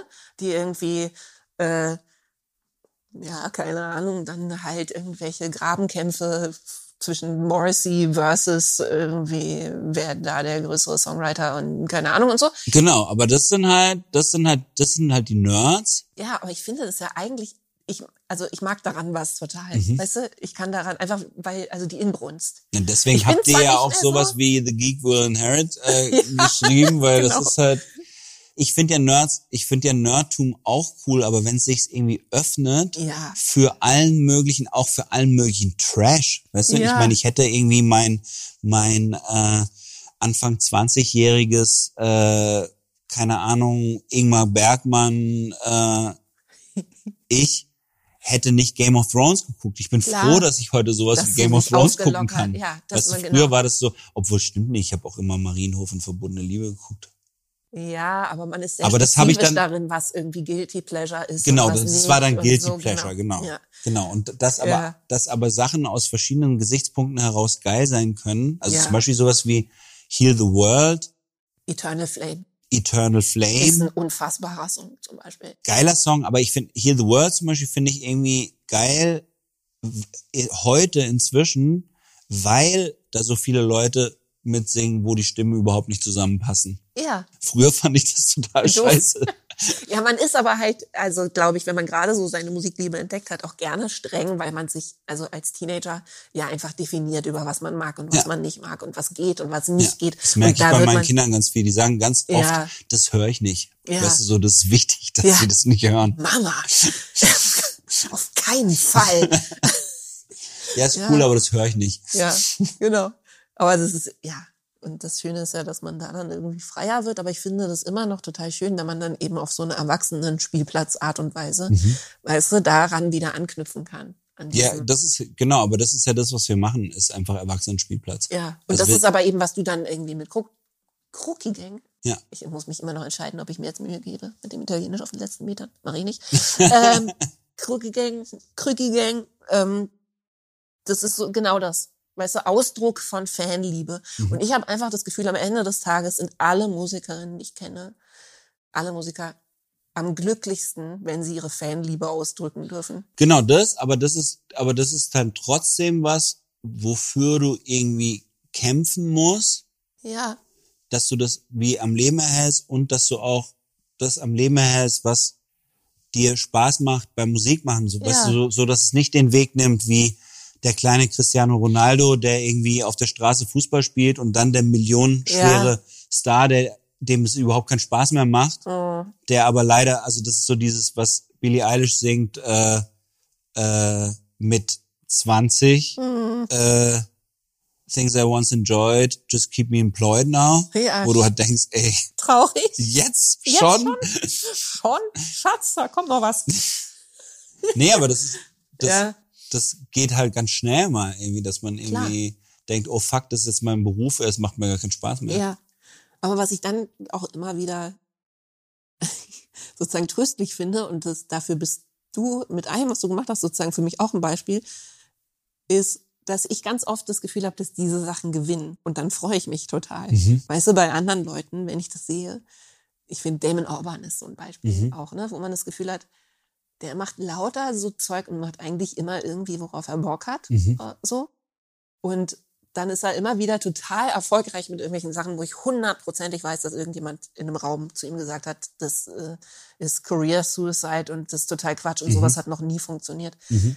Und dass man es eigentlich immer wieder sieht, dass da, wo sozusagen die Spielfreude ist, weißt du, wo die Leute wirklich einfach Bock haben, Mhm. dass es immer wieder belohnt wird. Ich bin davon einfach total überzeugt. Das finde ich Weißt auch. du? Also das ist finde find ich auch für mich so ein Punkt. Der andere Punkt ist, ich bin immer wieder total fasziniert und inspiriert dadurch, wenn ich irgendwas höre, wo ich denke, krass, das macht überhaupt keinen Sinn, Mhm. aber es ist total erfolgreich. Ja, Also weißt du, Genau. so in einem Text, wo du überhaupt nicht verstehst, ja, worum es geht, aber du fühlst irgendwas. ja. Und- Oder ganz viele von den richtigen, richtigen, äh, sagen wir mal, weltweiten Megastars Aha. sind ja, die scheinen ja dann irgendwie wieder jenseits von Kommerz zu gehen. Also Mhm. viele von den Sachen, die so ultra erfolgreich sind, Mhm. sind ja dann oft wirklich, wirklich schräg. Ja. Also Radiohead oder so, ne? Ja. Wo du denkst, okay, das sind immer so regelwidrige Sachen, Ja. die dann doch irgendwie Stadien füllen. Und ich freue mich da immer total. Weißt du, wenn ich denke, es gibt sozusagen so ein ganz breites Mittelfeld, wo alles so Formula ist. Mhm. Eben die Leute, die sich in solchen Fabriketagen treffen und einer macht den Beat, einer macht die Topline Mhm. und alle Ja, ja. basteln so eine, eine Wurst, eine Wurst Mhm. draus, eine Popwurst. Und jenseits davon gibt es dann eben immer durch die Jahrzehnte Kate Bush, Mhm. David Bowie, Ja. äh, Radiohead. Das sind aber so Sachen, die, die, die so herausstechen auch, gell? Das fand ich bei Mhm. Radiohead, fand ich das krass, als ich die gesehen habe auf dem Lollapalooza Aha. vor ein paar Jahren. Da habe ich gedacht, da bin ich so übers Festivalgelände und habe mir alle möglichen Musika musikalischen Acts angeguckt und dachte immer so, ja, cool, cool. Und dann kam auf einmal Radiohead und es war nicht mal jetzt nicht die Musik oder sowas, sondern einfach der Fakt, dass es nicht einfach nochmal eine zusätzliche Band auf dem Festival war, sondern dass es die Band war, wegen der Leute aus der ganzen Welt Zu diesem Festival gekommen waren. Ja, das genau. war wirklich so, die, auf einmal war das Festival irgendwie was ganz anderes. Auf einmal war das so eine Art äh, Worship äh, Ja. Ja, die sich Ja. extra ausgesucht haben. Die wollten vielleicht nach Rio, nee, dann haben sie doch Berlin genommen ja, und geil. das fand ich so Das krass irre. irgendwie. Und dann bist du raus vom Festivalgelände und dann standen diese die Gemeinde stand noch außerhalb vom Festivalgelände, auch noch so mit dem Ohr Wow. an der, an der, an der Abzäunung. Und das, da habe ich Ja. gemerkt, okay, das ist schon eine andere, Ja. das ist schon eine andere Geschichte. Und das gibt's aber nicht bei vielen KünstlerInnen. Das ist so, dass man, das ist eigentlich sowas, die lieben ihre KünstlerInnen nicht dafür, dass sie geile Hits schreiben, sondern dafür, dass, dass Ja, sie so sind, dass sie so sind, wie genau. sie sind, genau. Ja, ich, mir gefällt das immer total gut. Und auch, Also das im weil wahrsten Sinne des Wortes Follower dann wirklich, so wie Ja. Jünger und Jüngerinnen. Ja, die folgen halt auch wirklich Ja. um die ganze Welt. Ja. Oder dass dann, weißt du, von den deutschen Bands, welche dann international erfolgreich werden, das finde ich auch immer total lustig. Weißt du, Das es gibt hunderttausende Bands, wo die Plattenfirmen alles drauf anlegen und das irgendwie auf international versuchen zu bügeln und es klappt Mhm. nie, nie, nie.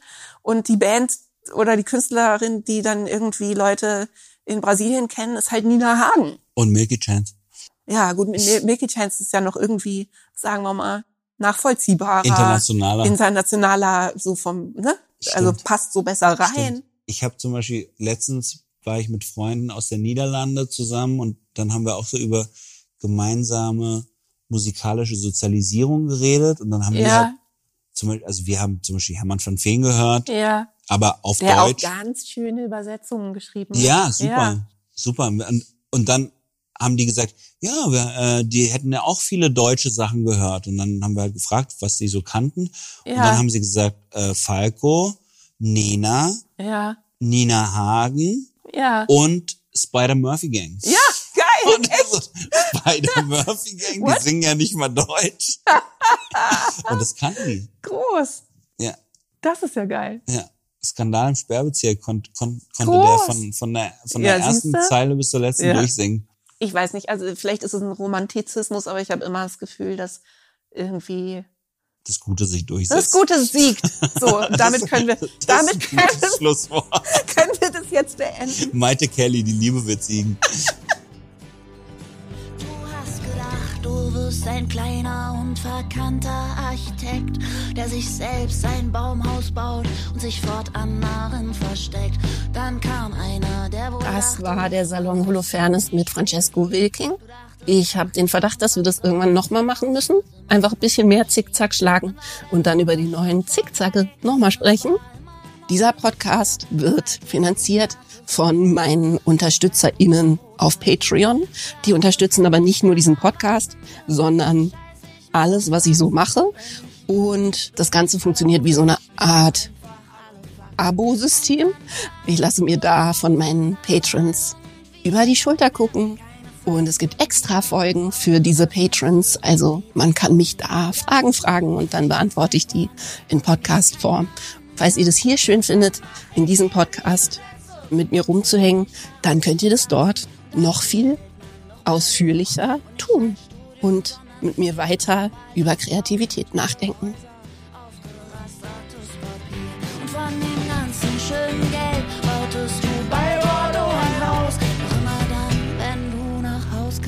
Schon alle Lichter aus. Du dachtest, wenn ich richtig alt bin, hör ich endlich auf mit allem. Und dann fülle ich mein Leben nur mit schönem, wahren Prallen. Du dachtest viel darüber nach und fasstest den konkreten Plan. Du würdest am ersten Tag als Rentner zum Haus deiner Eltern fahren.